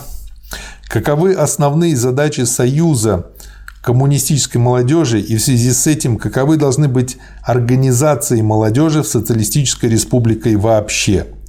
Задача состоит в том, чтобы учиться. То есть не три раза он это сказал. Один. Это первое несоответствие. А вот вопрос, чему учиться? И дальше вот Ленин это, объясняет. Вот это как раз объясняет, чему учиться, да. Учиться коммунизму. Вот в чем суть. И это полностью выкинуто из всех То их есть вот. Вот хотя бы повторяли просто не учиться, учиться, учиться, как попка дурак, попка дурак, а учиться коммунизму. Хотя бы просто вот это бы Но повторили. они же не врут. Но сказал же Ленин научиться. Сказал? Ой, Отразили. Вот поэтому. как Отразили. бы, Знаете, есть вот осколки зеркала. Вот, вот сейчас немножко отразят вас правую щеку. Ну, понимаете, всё. осколку хоть что-то отражает. Вот они что-то отражают. Первую страницу отражает, а содержание книги содержание доклада не отражает. Есть украинский анекдот. А учиться коммунизму – это вопрос вот, большой. который передает мои эмоции. Як, як він казав, сало побывав бы. Вот я как любитель сала побывав бы. Естественно, что на первый взгляд приходит в голову мысли о том, что учиться коммунизму – это значит усвоить ту сумму знаний, которая изложена в коммунистических учебниках, брошюрах и трудах. Но какое определение, такое определение изучения коммунизма было бы слишком грубо и недостаточно. То есть вот э, что вот эти лекции, которые занятия, которые мы с вами ведем, это грубо слишком и недостаточно, Да. чтобы научиться коммунизму. Да, Так получается? да. Чтобы научиться коммунизму, нужно человеку что-то делать на всеобщее благо. Ничего-то делать, а бороться за всеобщее благо. Полезное чего-то. Полезное, конечно. Коммунистическое чего-то. Коммунистическое чего-то. Вот в чем дело. Помните же в хорошем нашем сериале, если кто-то кое-где у нас, да еще порой Да. делает что-то коммунистическое, Одно из самых богатых зол и бедствий, которые остались нам от старого капиталистического общества, это полный разрыв книги с практикой жизни. Поэтому простое книжное усвоение того, что говорится в книгах о коммунизме, было бы в высшей степени неправильным. Без работы, без борьбы, книжное знание коммунизма из коммунистических брошюр и произведений ровно ничего не стоит. А не, зна... не, это не хотите ли вы подорвать всю теорию кружков этим самым? Что такое? Что могут сделать кружки? Вот Нет. учиться, учиться. Я кружки воспринимаю как те профсоюзы, с которыми надо работать. Это не профсоюзы. Да, соглашусь Нельзя их восприниматься как профсоюзы. Но, но я все-таки думаю, что не все кружки, а какие-то можно дополнить работой, Можно. и тогда они Можно, если они, преобразуются. если они будут кружками ле- ленинизма. А вот кружки, которые не доходят до ленинизма, они коммунистическими на сегодняшний день не являются. Это, это предпосылки, это начало. Вот, скажем, марксизм до того, как э, он стал пониматься как учение о диктатуре пролетариата. Даже Маркс и Энгельс, когда написали коммунистический манифест, там слова не было про диктатуру пролетариата. И это потом Маркс и Энгельс подчеркивали в своем учении как самое главное, а уже их не слушают. Это все. Вот мы, изучаем э, вот как раз только эту самую работу их Маркса и Энгельса «Коммунистический манифест». Дальше. Теория империализма ленинская, она же как раз современная те- марксистская теория империализма. Ее не изучает, изучает, что э, Маркс и Энгельс писали о том, что революция возможна только как действие э, всех э, пролетариев всех стран, да? Да. большинства. Да. Но разве это соответствует? А ленинская теория революции говорит о том, что в условиях империализма не может быть такого, чтобы так сказать, революция победила сразу в нескольких ведущих странах. Она победит вот сначала в одной отдельно взятой стране. От- а революцию надо мировую понимать как цепь революции и контрреволюции. С прибавкой революции в конечном итоге, что получается, что револю- революций побеждающих становится все больше и больше Да. по итогу.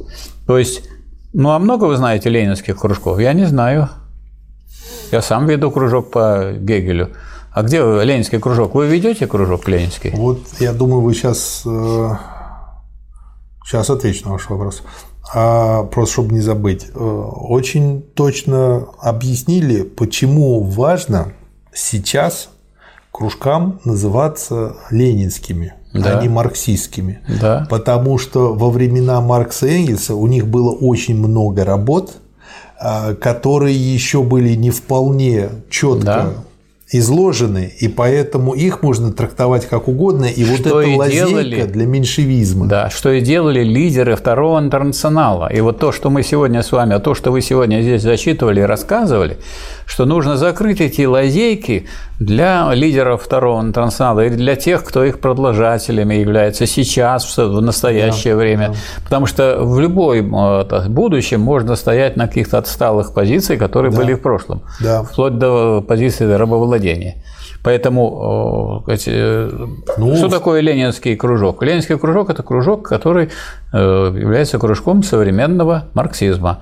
Потому что марксизм свое, так сказать, воплощение вот в своем так сказать, единстве наиболее ярко максимального развития. развитие и победоносное развитие получил. Не тот, который говорит, как хорошо бы сделать революцию, или что революция неизбежна.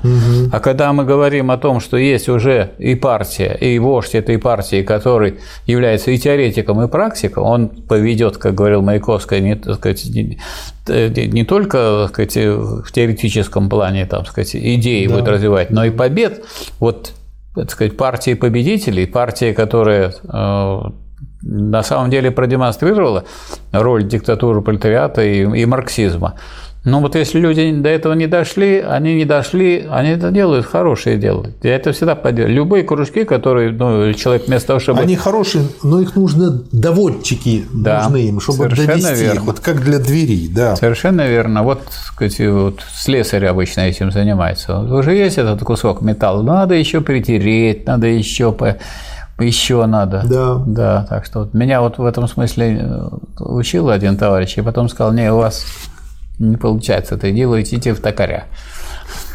Я когда, Когда вы сразу стружку будете снимать, а вот вы доведите это дело до, до блеска. э, в детстве в автомодельный кружок и сделал, значит, свой первый автомобильчик на бензиновом движке, гоночный такой в виде капельки, кордовая модель была. И ее, чтобы разгонять, ее нужно, значит, оттолкнуть специальной палкой в особое место, там, значит, и она набирает обороты и разгоняется. А у меня сил не хватало, мне было лет 9, там еще что-то палка здоровая. В общем, я как не толкаю, как не пыжусь. Как бы. И руководитель кружка все время выходил и вместо меня толкал это дело. Вот такой вот толкатель, доводчик Да. нужен. Еще более опасным было бы, если бы мы начали усваивать только коммунистические лозунги. Господи, ну вот эту мелкую работу-то можно было прочесть.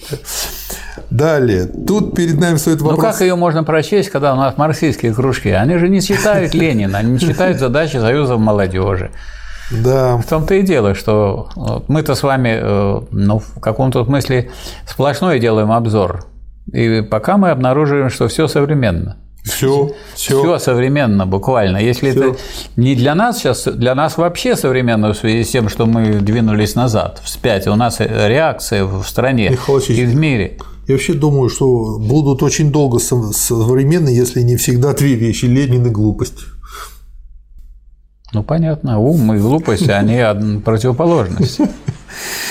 Глупым, глупым можно сказать то, что противоположно современным э, достижениям ума. И вот надо сказать, что если люди не берут достижения ума, которые есть вот в области общественно-политической, не берут ленинизм, они себя обкрадывают. Они вроде бы и занимаются марксизмом, они служат, считают, что они марксисты, они это звание, так сказать, с одобрением принимают и сами на себя навешивают, но не дотягивают. Вот, собственно говоря, Ленин с этим и обращался. Он, он с чем, какую проблему? Вот есть деятели второго интернационала, они же все марксисты там. И лидеры все марксисты. Ну и Каутский считал себя марксистом, и, и Шейдеман считал себя марксистом. Да. Все они себя считали марксистами. Значит, вопрос в том, чтобы так сказать, перейти на другую стадию. Конечно, Ленин не писал, что надо стать ленинцем, но мы это можем сказать, учитывая роль Ленина в мировой революции и во всем коммунистическом движении. Да. Дальше Ленин говорит о том, что Перед нами встает вопрос о том, как же нам э, нужно сочетать э, все это, имеется в виду и старую школу, и новую школу для обучения коммунизму. Что нам нужно взять из старой школы, из старой науки?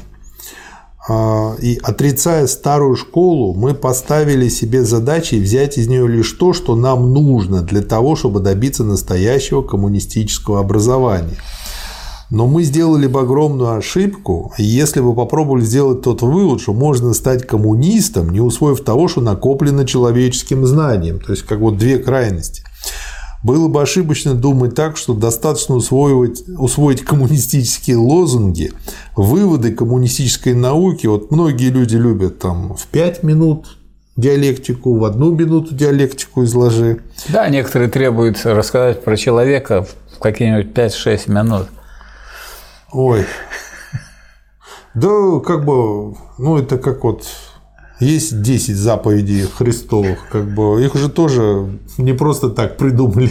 Но с другой стороны, Пытались но с другой стороны, вот ход подготовки к какому-нибудь докладу, к сочинению, к работе состоит в том, что сначала схватить саму идею, потом ее начать разворачивать, потом еще более разворачивать, и наконец ее сделать сильной системой. Но чтобы идею схватить, потому что наукой, с лозунга не схватишь. Да, потому что наукой ну, может, лозунг подтолкнет. Да. Вот, учить, вот лозунг ну, такой, это учиться коммунизму подтолкнет. То, что лозунг связан это как пендель. Нет, он связан с глубоким очень понятием коммунизм. А вот если, например, говорит Ленин в работе Союза, задача Союза говорит, что надо учиться, учиться и учиться. И что? Чему? А чему угодно. Сиди, учись, учись. Да. И так дураком умрешь. Да. Ну, сейчас вот... Что говорит народная мудрость. Сейчас учится, учится и учится, еще и деньги за это платят.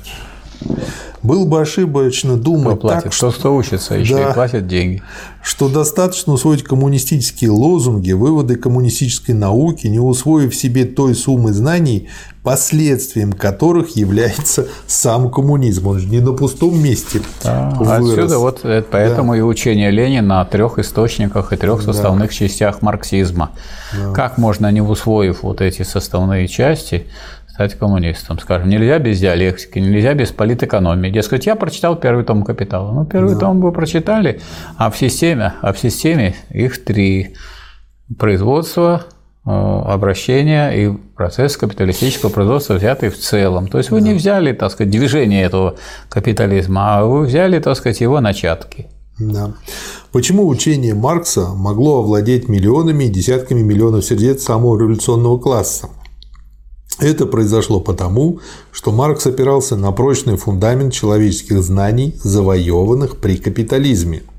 Он доказал это только на основании самого точного, самого детального, самого глубокого изучения этого капиталистического общества. Все то, что было создано человеческим обществом, он переработал критически, ни одного пункта не оставив без внимания. Без ясного понимания того, что только точным знанием культуры, созданной всем развитием человечества – только переработкой ее можно строить пролетарскую культуру. Без такого понимания нам этой задачи не разрешить. Пролетарская культура должна явиться закономерным развитием тех запасов знания, которые человечество выработало под гнетом капиталистического общества, помещичьего общества, чиновничьего общества. Вы должны не только усвоить их, но усвоить так, чтобы отнестись к ним критически, чтобы не загромождать своего ума тем хламом, который не нужен, а обогатить его знанием всех фактов, без которых не может быть современного образованного человека.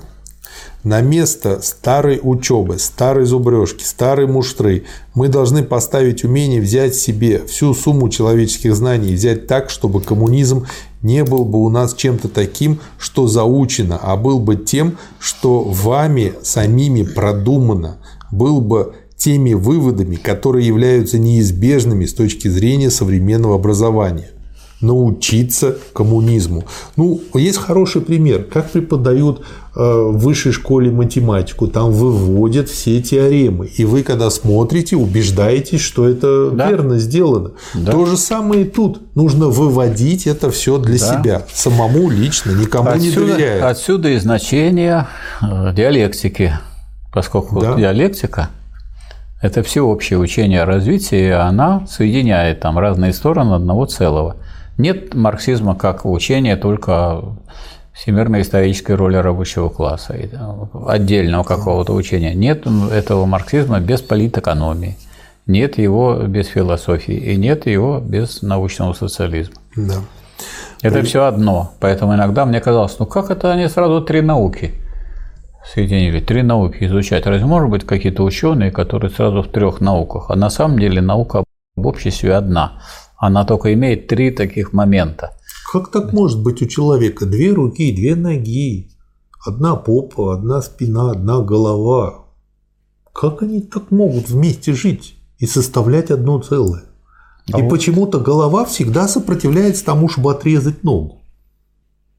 Странно. Ноги сопротивляются, чтобы вам отрезали голову, быстро вас уносят в другую да. сторону. Странные тех... вещи, вы говорите, Михаил Васильевич, да. не сказать еще больше. Да превратить коммунизм в руководство для нашей практической работы. Вот задача ваша, которой вы должны руководствоваться в деле образования, воспитания, подъема всего молодого поколения. Вот, а кто превратил вообще марксизм в руководство? Вот Ленин как раз и превратил в руководство, потому что у него да. прямые э, советы и выводы прямые марксизма по отношению к самым разным сферам жизнедеятельности можно почерпнуть, изучая его произведения. Да. Надо, чтобы все дело воспитания, образования и учения современной молодежи было воспитанием в ней коммунистической морали. Ну, дальше здесь Ленин останавливается, почему мы отрицаем мораль и нравственность. Имеется в виду, что в том виде э, отрицают мораль и нравственность, в каком и проповедовала буржуазия.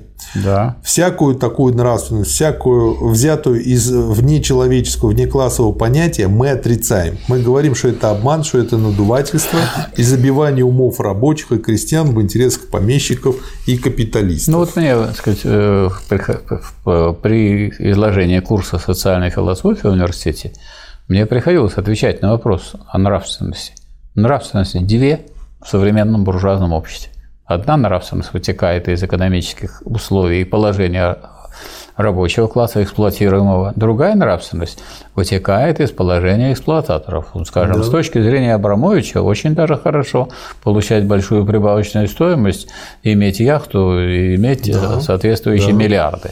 А да. с точки зрения рабочего не очень хорошо, что вот Абрамович имеет миллиарды яхты, которые ничего особенного не сделал потому что он, так сказать, больше поучаствовал в распределении созданного раннего богатства, вот, чем в ее создании. А вот рабочие, которые каждый день участвуют в создании этого богатства, они еле-еле сводят концы с концами. Михаил Васильевич, знаете, как легко объяснить человеку, что существует две морали? Очень просто. Ему сказать, вы можете представить Абрамовича, который кирком и кайлом добывает уголь? Могу, в течение одной минуты. Вот, или ну, и тогда, как раз пусть и съемка идет. Да, и, да, и, ну, Оплаченная съемка и распространение. И тогда на вторую минуту представьте вот этого горняка, шахтера, который едет на Майбахе с Абрамовичем в обнимку с какой-нибудь шалавой. Да, если Абрамович ведет выборную кампанию. Да. Он же был губернатором. Да, ну. да. Но то, что это вот два оксюмарона, да, это понятно. Да. Раз это так, значит, две морали. То есть да. это можно показать на таких И образах. Две нравственности. Да. Для нас нравственность подчинена интересам классовой борьбы пролетариата. Точка. В чем же состоит эта классовая борьба? Это царя свергнуть, капиталистов свергнуть, уничтожить класс капиталистов. Вот это нравственно. Да. А не свергнуть? Это безнравственно. Вот это правильно. А что такое классы вообще? Это то, что позволяет одной части общества присваивать себе труд другого. Вот Очень это второй раз повторяет сказано. Ленин то, что написал в Великом почине. Да. Он дает там определение классов полное, а потом говорит, да. классы – это такие группы, из которых одна э, группа может присваивать труд другой благодаря различию своего положения в общественном производстве. Да. Мы говорим, нравственность – это то, что, заслужив... что служит разрушению старого эксплуататорского общества и объединению всех трудящихся вокруг пролетариата, создающего новое общество коммунистов. Вот это нравственно. Да. Чтобы это осуществить, нужно то поколение молодежи, которое начало превращаться в сознательных людей в обстановке дисциплинированной отчаянной борьбы с буржуазией. Вот в этой те, кто сейчас не борется с буржуазией, не организовывает коммунистическое движение, не участвует в нем, с этой точки зрения безнравственны. Да. Ну, зато они любят ходить с георгиевской ленточкой, так говорить, что мы вам можем это, перепоказать. Это не, это не проблема, наверное, да. повесить за значок. Самое паскудное – это то, что гвардейскую ленточку называют георгиевской ленточкой. Да. Я при этом с большим уважением к георгиевским кавалерам отношусь, и которые получили задело в Первой мировой войне, да. но во Второй мировой войне, на 9 мая, когда мы празднуем победу во Второй мировой войне, называть гвардейскую ленточку георгиевской – паскудство. С точки зрения рабочего, рабочего класса. пролетарской. А с точки зрения буржуазной как раз надо всякие раз следы того. Надо. Хотя да. я хочу сказать, сейчас вот 9 мая отмечается, и сейчас э, вешают, повесили флаги. Вот рядом с нашим домом висит на отделении э, Института пульмонологии красный флаг, копия угу. того, который висел на а, Рейхстаге. Рейхстаг, да. Серпом, молотом и красный. Так Это они уже красиво. готовятся. Чиновники, у них же стан гибкий, и они его приучают к новой позиции. Да, надо привыкать. Да. В этой борьбе оно воспитает настоящих А мы никак не можем с вами закончить из даже рассмотрения. Не, не, а мы успеваем, Михаил Васильевич. Успеваем, вот, да? Э, сейчас вот э, начался сериал, я думаю, ребята его продолжат, потому что мне очень понравился 2045. Рекомендую вам, посмотрите. Вот, и там э, первый эпизод э, про то, что в 2029 году революция произошла, мировая социалистическая, и в этом первом эпизоде, значит, э, бывший миллионер рассказывает, что с ним произошло при социализме. Как называется сериал-то? 2045. 2045? Да. Хорошо. Ну, в смысле, 2045. А, ну, угу. как, дата, как год. То есть до 2000, к 2029 мы точно успеваем. Ну, Я думаю, не только прочесть, но еще и Сталина, и проработать, и методички сделать. Успеваем. Я думаю, может, они рассчитали именно из, считаете, из нашего что, движения. Что пока мы, как мы что идем. пока мы э, рассказываем, в это время люди с такой же скоростью делают. Конечно. То, о чем мы рассказываем. Конечно, да. Ну, по крайней то мере, есть, в компьютерном видео. То есть я чувствую, что те, кто на самом деле ведут борьбу, они даже опережают нас. Да, нам надо не отстать. А мы отстаем, медленно идем. А теоретики всегда отстают. Да от практики. В этой борьбе оно воспитает настоящих коммунистов. В этой борьбе оно должно подчинить и связать с ней всякий шаг в своем учении, образовании и воспитании. Воспитание коммунистической молодежи должно Нет, стоять... это невозможно слушать. Вот на 20-м съезде, на 22-м же сказали, что классовая борьба прекратилась, а вы все борьба, борьба, борьба. Да, вот как ну, все время про баню, да. А ведь борьба, на самом деле, все беда-то состоит вот этих людей в том, что никуда ты от этого не денешься, что борьба противоположности – это, это закономерность вообще всякого развития. Развитие идет только как в борьбе противоположностей. Поэтому и в самом далеком будущем будет борьба нового со старым. Михаил Васильевич, вот до людей иногда не доходит, что просто для того, чтобы выпить, нужно совершить акт борьбы с силой тяжести. Да. Чтобы поднести, налить, выпить. Да, да. Вот не доходит до них, что вся надо, наша жизнь борьба. Надо еще сходить купить. Ой. О, да, борьба с женой на выбивание бюджета да. на пьянку. Воспитание коммунистической молодежи должно состоять не в том, что ей подносят всякие усладительные речи и правила нравственности. Это то, от чего молодежь бежит на самом деле всегда.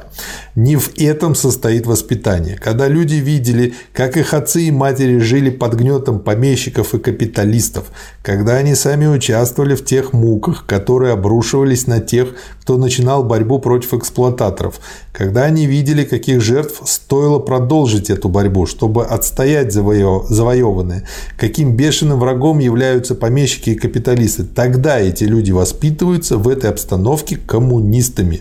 Мы не верили бы учению, воспитанию и образованию, если бы оно загнало только в школу, было загнано только в школу и оторвано от бурной жизни. К этому надо добавить, что у нас в современной России, несмотря на то, что нам там некоторые рассказывают и пугают, и сказать, ой, ужасные у нас условия не дают и так далее, у нас в, коммунистич... Э, в Конституции, которая и, и, хоть ее и не принимали, но считают ее законной и основой, и ее еще и э, дополняли, записано, что у нас нету государственной идеологии. Угу. Раз нету, мы с вами вправе думать, что государственная идеология должна быть идеология какая? Да зачем Коммунистическая. Она, она есть. Она и есть. Это вот государственная идеология. Почему? Да. Она действительно о богатстве государства, его развитии. А то, что вот та идеология, которая присутствует, так сказать, не в явном виде, которую буржуазным-то не называют. Но никто ведь не из руководителей государства не говорит, у нас буржуазная идеология. Вы слышали такое? Я не слышал. Вот смотрите, мы прямо говорим, что наша вот идеология, которую мы пропагандируем с вами, коммунистическая. Ленин Больше это говорит. говорить слово «мы» любят самые отъявленные буржуи. Нет, но он не говорит, Они что это буржуа... Он не говорит, что это буржуазная идеология. Да. Он примазывается. А какой? Если есть только одна идеология коммунистическая, передовая, современная, да. то никакой другой и нет. Да. А буржуазные это отсталые. И все люди, которые придерживаются, несмотря на то, что их очень много, они, да. тем не менее, к сожалению, придерживаются отсталой идеологии. Да. А здесь вот это, в этом речь идет о передовой идеологии коммунистической, которая связана с борьбой за общее дело. Если ты за общее дело борешься, значит, и у тебя коммунистическая нравственность. Если ты только борешься за то, чтобы выбить больший кусок для себя лично и все, тогда у тебя на самом деле нравственность буржуазная. Я вообще для себя думаю, вот где истоки тех людей, которые победили во Второй войне. Да. Я ответил на вопросы, чему мы должны учиться, что нам нужно взять из старой школы, из старой науки. Я постараюсь ответить на вопрос, как этому нужно учиться. Двоеточие. Только связывая каждый шаг деятельности в школе, каждый шаг воспитания, образования и учения неразрывно с борьбой всех трудящихся против эксплуатации. Но невозможно слушать. Все время борьба у вас получается с да. Лениным. Постоянная борьба. Или даже как в песне пелось, помните? И вся-то наша жизнь есть борьба. Да. Мы красные Если, кавалеристы. Да. Если Коммунистический союз молодежи во всех областях не сумеет, вот мне э, вот а, а, полный тоталитаризм во всех областях. Так тотал и значит полный. Нет, это значит я целое. отвечаю тому комментатору, о областях не сумеет построить так свою работу, это значит, что он сбивается на старый буржуазный путь. А как это дело переводится на, так сказать, еще более простой язык? Что сказать, бороться надо за общее дело, за общее, а не за частное дело узкой группы лиц. Да. Каждый труд, как бы ни был он грязен и труден, построить так, чтобы каждый рабочий и крестьянин смотрел на себя так, двоеточие, я, дефис, часть великой армии свободного труда, и сумею сам построить свою жизнь без помещиков и капиталистов, сумею установить коммунистический порядок. Ну, как всегда, гром аплодисментов. Потрясающая работа. То, что вот сейчас вот начали делать курс и коммунизма. Потрясающе то, что мы э, очень мало видим людей с ней не просто знакомые, а прочитавшие такую маленькую работу. Да. Ну, так часто бывает, что... Так на 41 том. Ты же призываетесь все читать. Пока до него дойдешь. Ладно, Михаил Васильевич, я сейчас просто заметил, что многие люди Ильф с Петровым не читали. Я не говорю про ужас Агнию Барто в детстве. Я говорю про очень смешное произведение «Два». «Золотой теленок» и «12 стульев», которые потрясающе а вот, смешные. А вот, и люди, которые считают себя образованными, не читамшие. А вот я э, удивляюсь, с чьей легкой руки стало, сказать, поверье такое везде. Короче, короче, короче. А зачем, то есть как можно укоротить пьесу, как можно укоротить музыкальное произведение, как можно укоротить вот это произведение и прочее. Э, хочу вам сказать, вот я присутствовал в таком месте интересном на историческом факультете, сейчас он называется Институт истории. Иду я по коридору по второму этажу этого здания, Менделеевской, дом 5. И вот там э, человек 7 девушек значит, из младших курсов. И они стоят, ничего не слышно, о чем они очень бурно обсуждают, но только слышно, как оттуда выкрикивают одна, другая, третья. Короче, короче, короче, короче, короче. А у вас все длиннее и длиннее. Вы сколько какой? 41 том. А короче? Того бы, кто все время говорил короче, я бы кормить просто перестал. Нет, почему? Потому что Ленин это логично. Говорит, а короче, он говорит учиться коммунизму. Они тоже говорят, короче, они берут учиться, а коммунизм в стороночку. Ну вот. Поэтому я поехал. Ведь как человека как, как укоротить? Что-то отрубает руки, ноги, особенно голову, если будет короче. Да легко. Вот, не волнуйтесь. Сделаем. О пролетарской культуре. Две страницы материал. Проект резолюции. Очень полезный, очень хороший. А, первый пункт. В Советской рабочей крестьянской республике вся постановка дела просвещения, как в политико-просветительной области вообще, так и специально в области искусства, должна быть проникнута духом классовой борьбы пролетариата за успешное осуществление цели его диктатуры. Вот если а читаешь цель Ленина, диктатуры состоит свержение. в полном уничтожении классов. Да. В полном. То есть для, то- это такой э, длительный путь и такая большая задача, что значит, некоторые товарищи, обрадовавшись, так сказать, их отцы и деды, так сказать, победили, они взяли и, так сказать, прекратили это движение. Ну, зачем? Если мой папа занимался физкультурой и был хорошим спортсменом, зачем мне заниматься физкультурой? Вот объясните, пожалуйста. А что? Потому что вы можете сказать, а мой папа мастер спорта. Да, а у меня 150 кило. Ну, так. Вот, и все будут мне верить. А как вам не верить, если у вас папа мастер спорта? Вы позовете папу, За осуществление цели его диктатуры, то есть за свержение буржуазии, за уничтожение классов, за устранение всякой эксплуатации человека человеком. Вот если Ленина не читать, вот это начинает восприниматься как бла-бла-бла, бла-бла-бла, бла-бла-бла. И, и вот наши деятели культуры да, бл- да бла-бла-блакались. Вот. И дальше такие же очень полезные пункты рекомендую всем прочесть. Мне нравится, тут он, значит, ссылается на Луначарского, а в конце, значит, написано, товарищ Луначарский говорит, что его исказили. Но тем более революция архи необходима. Так. Доклад о внутреннем и внешнем положении республики на совещании актива Московской организации РКПБ 9 октября. Вот что интересно, что Ленин, как опытный вообще оратор и опытный руководитель, не случайно подбирает себе такую аудиторию, в которой он мог бы по реакции видеть и чувствовать, как настроены сейчас те люди, от которых зависит судьба страны. Да, Ну вот актив Московской партийной организации, это же показатель. да. Очень короткий доклад. Почему я рекомендую его прочесть? Потому что он описывает вот ту ситуацию, в которой происходит вот разработка и все вот эти речи, о которых мы сегодня говорили. Ну, просто несколько цитат. На Врангелевском фронте перевес сил на нашей стороне. Проявилась империалистическая политика Франции. Положение на Дальнем Востоке таково, что Япония должна уходить. В Туркестане и на Кавказе положение более сложно. Недавно турки стали наступать на Армению. Захват Батума, а потом, может быть, захват и Баку.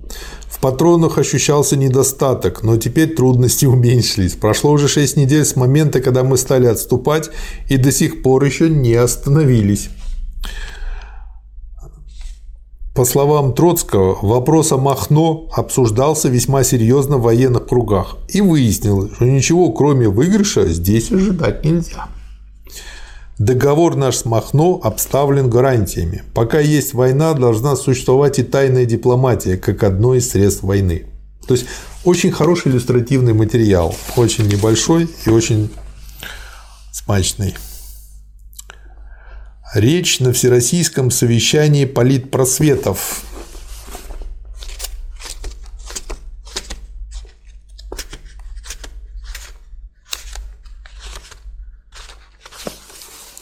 Речь на Всероссийском совещании политпросветов губернских и уездных отделов народного образования 3 ноября 2020 года. Название «аполитичность», «аполитичность» в кавычках, или «неполитичность», тоже в кавычках, просвещение – это есть лицемерие буржуазии. Это есть нечто иное, как обман масс на 99% униженных господством церкви, частной собственностью и так далее. Для работников просвещения и для коммунистической партии как авангарда в борьбе должно быть основной задачей помочь воспитанию и образованию трудящихся масс, чтобы преодолеть старые привычки, старые навыки, оставшиеся нам в наследие от старого строя, навыки и привычки собственнические, которые насквозь пропитывают толщу масс. Вот смотрите, что получается, Марат Сергеевич. Значит, мы сказать, потерпели поражение в борьбе да. с контрреволюцией. Контрреволюция победила. Контрреволюция победила, и вот то, что мы здесь рассматриваем как начало, так сказать, советской власти после победы, для нас снова, для трудящихся России или бывших трудящихся Советского Союза, это будущее. Вот это вот не только это не то, что является старым, а это то, чему будут учиться люди после возрождения, после повторной революции, которая приведет к победе социалистической революции. Вы знаете, у меня такое ощущение, что авторы вот этого мультяшного сериала 2045, они как-то почитывают эти вещи. То есть, как бы, э, на мой взгляд, там, ну, есть, естественно, к чему придраться. Это ко всему и всегда можно придраться. Но видно, что люди, которые это делали, думали, и видно, что это наши люди. Вот, вот это мне То очень есть это нравится. ваши люди, понял. Наши. Наши. Ясно. Как построить главполитпросвет? Как соединить его с отдельными учреждениями? Как связать его не только с центром, но и с местными учреждениями? На этот вопрос нам ответят товарищи, более компетентные в этом деле, имеющие уже большой опыт и специально изучавшие это дело. В этой учительской среде особенно упрочились буржуазные предрассудки. Здесь долго шла борьба, а ведь э, еще куча народу, которые имели такую не очень хорошую репутацию, шли в педвузы в середине 20 века. И там очень такая компашка собралась потом хорошая. Здесь долго шла борьба и в виде прямого саботажа, и упорно держащихся буржуазных предрассудков, и нам приходится медленно, шаг за шагом отвоевывать себе коммунистическую позицию. Задача сочетать партийное руководство и подчинить себе, пропитать своим духом, зажечь огнем своей инициативы – это громадный аппарат, полумиллионную армию преподавательского персонала. Теперь мы должны воспитать новую армию педагогического учительского персонала, который должен быть тесно связан с партией, с ее идеями, должен быть пропитан ее духом, должен привлечь к себе рабочие массы, пропитать их духом коммунизма, заинтересовать их тем, что делают коммунисты. Всем рекомендую, кто не читал, прочесть «Республику Шкит». Потрясающая книга. Вот, вот она классный пример того, что имел в виду Ленин, а не того, что потом у нас Классовый пример или классный? И классный, и классовый. Тут можно и так, и так, а лучше и так, и так. Пропаганда старого типа рассказывает, дает примеры, что такое коммунизм. Но эта старая пропаганда никуда не годна, так как нужно практически показать, как надо строить социализм. Вот, посмотрите. Вот у нас что такое коммунизм, рассказывал Никита Сергеевич Хрущев со своей компанией. Который... А про сталин забыл. Он не забыл. Это враги социализма, враги трудящихся, которые вынуждены были использовать коммунистическую и социалистическую фразеологию, но ничего коммунистического в их деятельности не было. Да. Нужно, чтобы было поменьше фраз, так как фразами вы не удовлетворите трудящихся. Ну, это правда. Как только война нам даст возможность освободить центр тяжести от борьбы с буржуазией, от борьбы с Врангелем, с белогвардейцами, мы обратимся к политике экономики. И вот тут будет играть все возрастающую громадную роль агитация и пропаганда. Каждый агитатор должен быть государственным руководителем, руководителем всех крестьян и рабочих в деле экономического строительства. В чем состоит коммунизм? Хороший вопрос. Вся пропаганда его должна быть поставлена так, чтобы дело свелось к руководству практически государственным строительством. Коммунизм должен стать доступным рабочим массам как собственное дело. Вот прямо крылатая То есть фраза. коммунизм состоит в борьбе за общие интересы. Да. Это помните... Не вере в то, что будет, так сказать, благостное такое состояние общества, в котором мы будем пребывать, как в бане в хорошем. Вот фильм «Берегись автомобиля». Есть там хороший персонаж? Да, есть. Какой? Который борется с владельцами этих самых богатых автомобилей. Но эта борьба его утопическая. И поэтому он не особо положительный. Нет, это не та дорога. По этой дороге сказать, могут ходить одиночки, и они сказать, ничего другого, как, так сказать, как это удивление или смеха не вызывает. А с другой стороны, там тоже есть не особо хороший персонаж, это его зять который в шароварах э, полковничьих ходил, который военный. И помните его фразу, когда ему его дочь сказала, это не наше дело. Он сказал, нет, наше. Вот, да, поэтому... Наше дело общее, да. Да, там есть как бы очень интересные такие. То есть коммунизм моменты. не надо рассматривать как некое только будущее и только цель. Коммунистическая позиция, коммунистическая деятельность, коммунистическая работа состоит в борьбе за общее дело. Да. И среди подготовительных материалов я еще хочу обратить внимание на очень такую короткую записку, да. несколько абзацев. Замечание к проекту декрета о мерах правильного распределения жилищ среди трудящегося населения. Надо обязать местные санитарные отделы плюс комтруды А издавать обязательные правила, б. карать без суда арестом до одного месяца и принудительными работами до двух месяцев за нечистоту и прочее, в. организовать массовый контроль за чистотой через особые отряды при совдепах. То есть это говорит о том, что еще столкнулись с тем, что люди были настолько необразованные и темны, что не знали элементарных мер да, чистоты, нет. порядка, гигиены. Как назовем этот выпуск, Михаил Васильевич? чем состоит борьба за коммунизм? Суть борьбы за коммунизм. Или суть борьбы за коммунизм. Угу. Суть борьбы за коммунизм в чем? Не в том, что вот будет там где-то когда-то что-то построено сейчас. А здесь и сейчас. Здесь и сейчас. Хочешь быть коммунистом, будь им. Можно назвать борьба за коммунизм здесь и сейчас. Это долго. Суть борьбы за коммунизм. Ну хорошо. Спасибо, Михаил Васильевич. Пожалуйста, вам спасибо. Спасибо. Спасибо, товарищ. Спасибо. До новых встреч.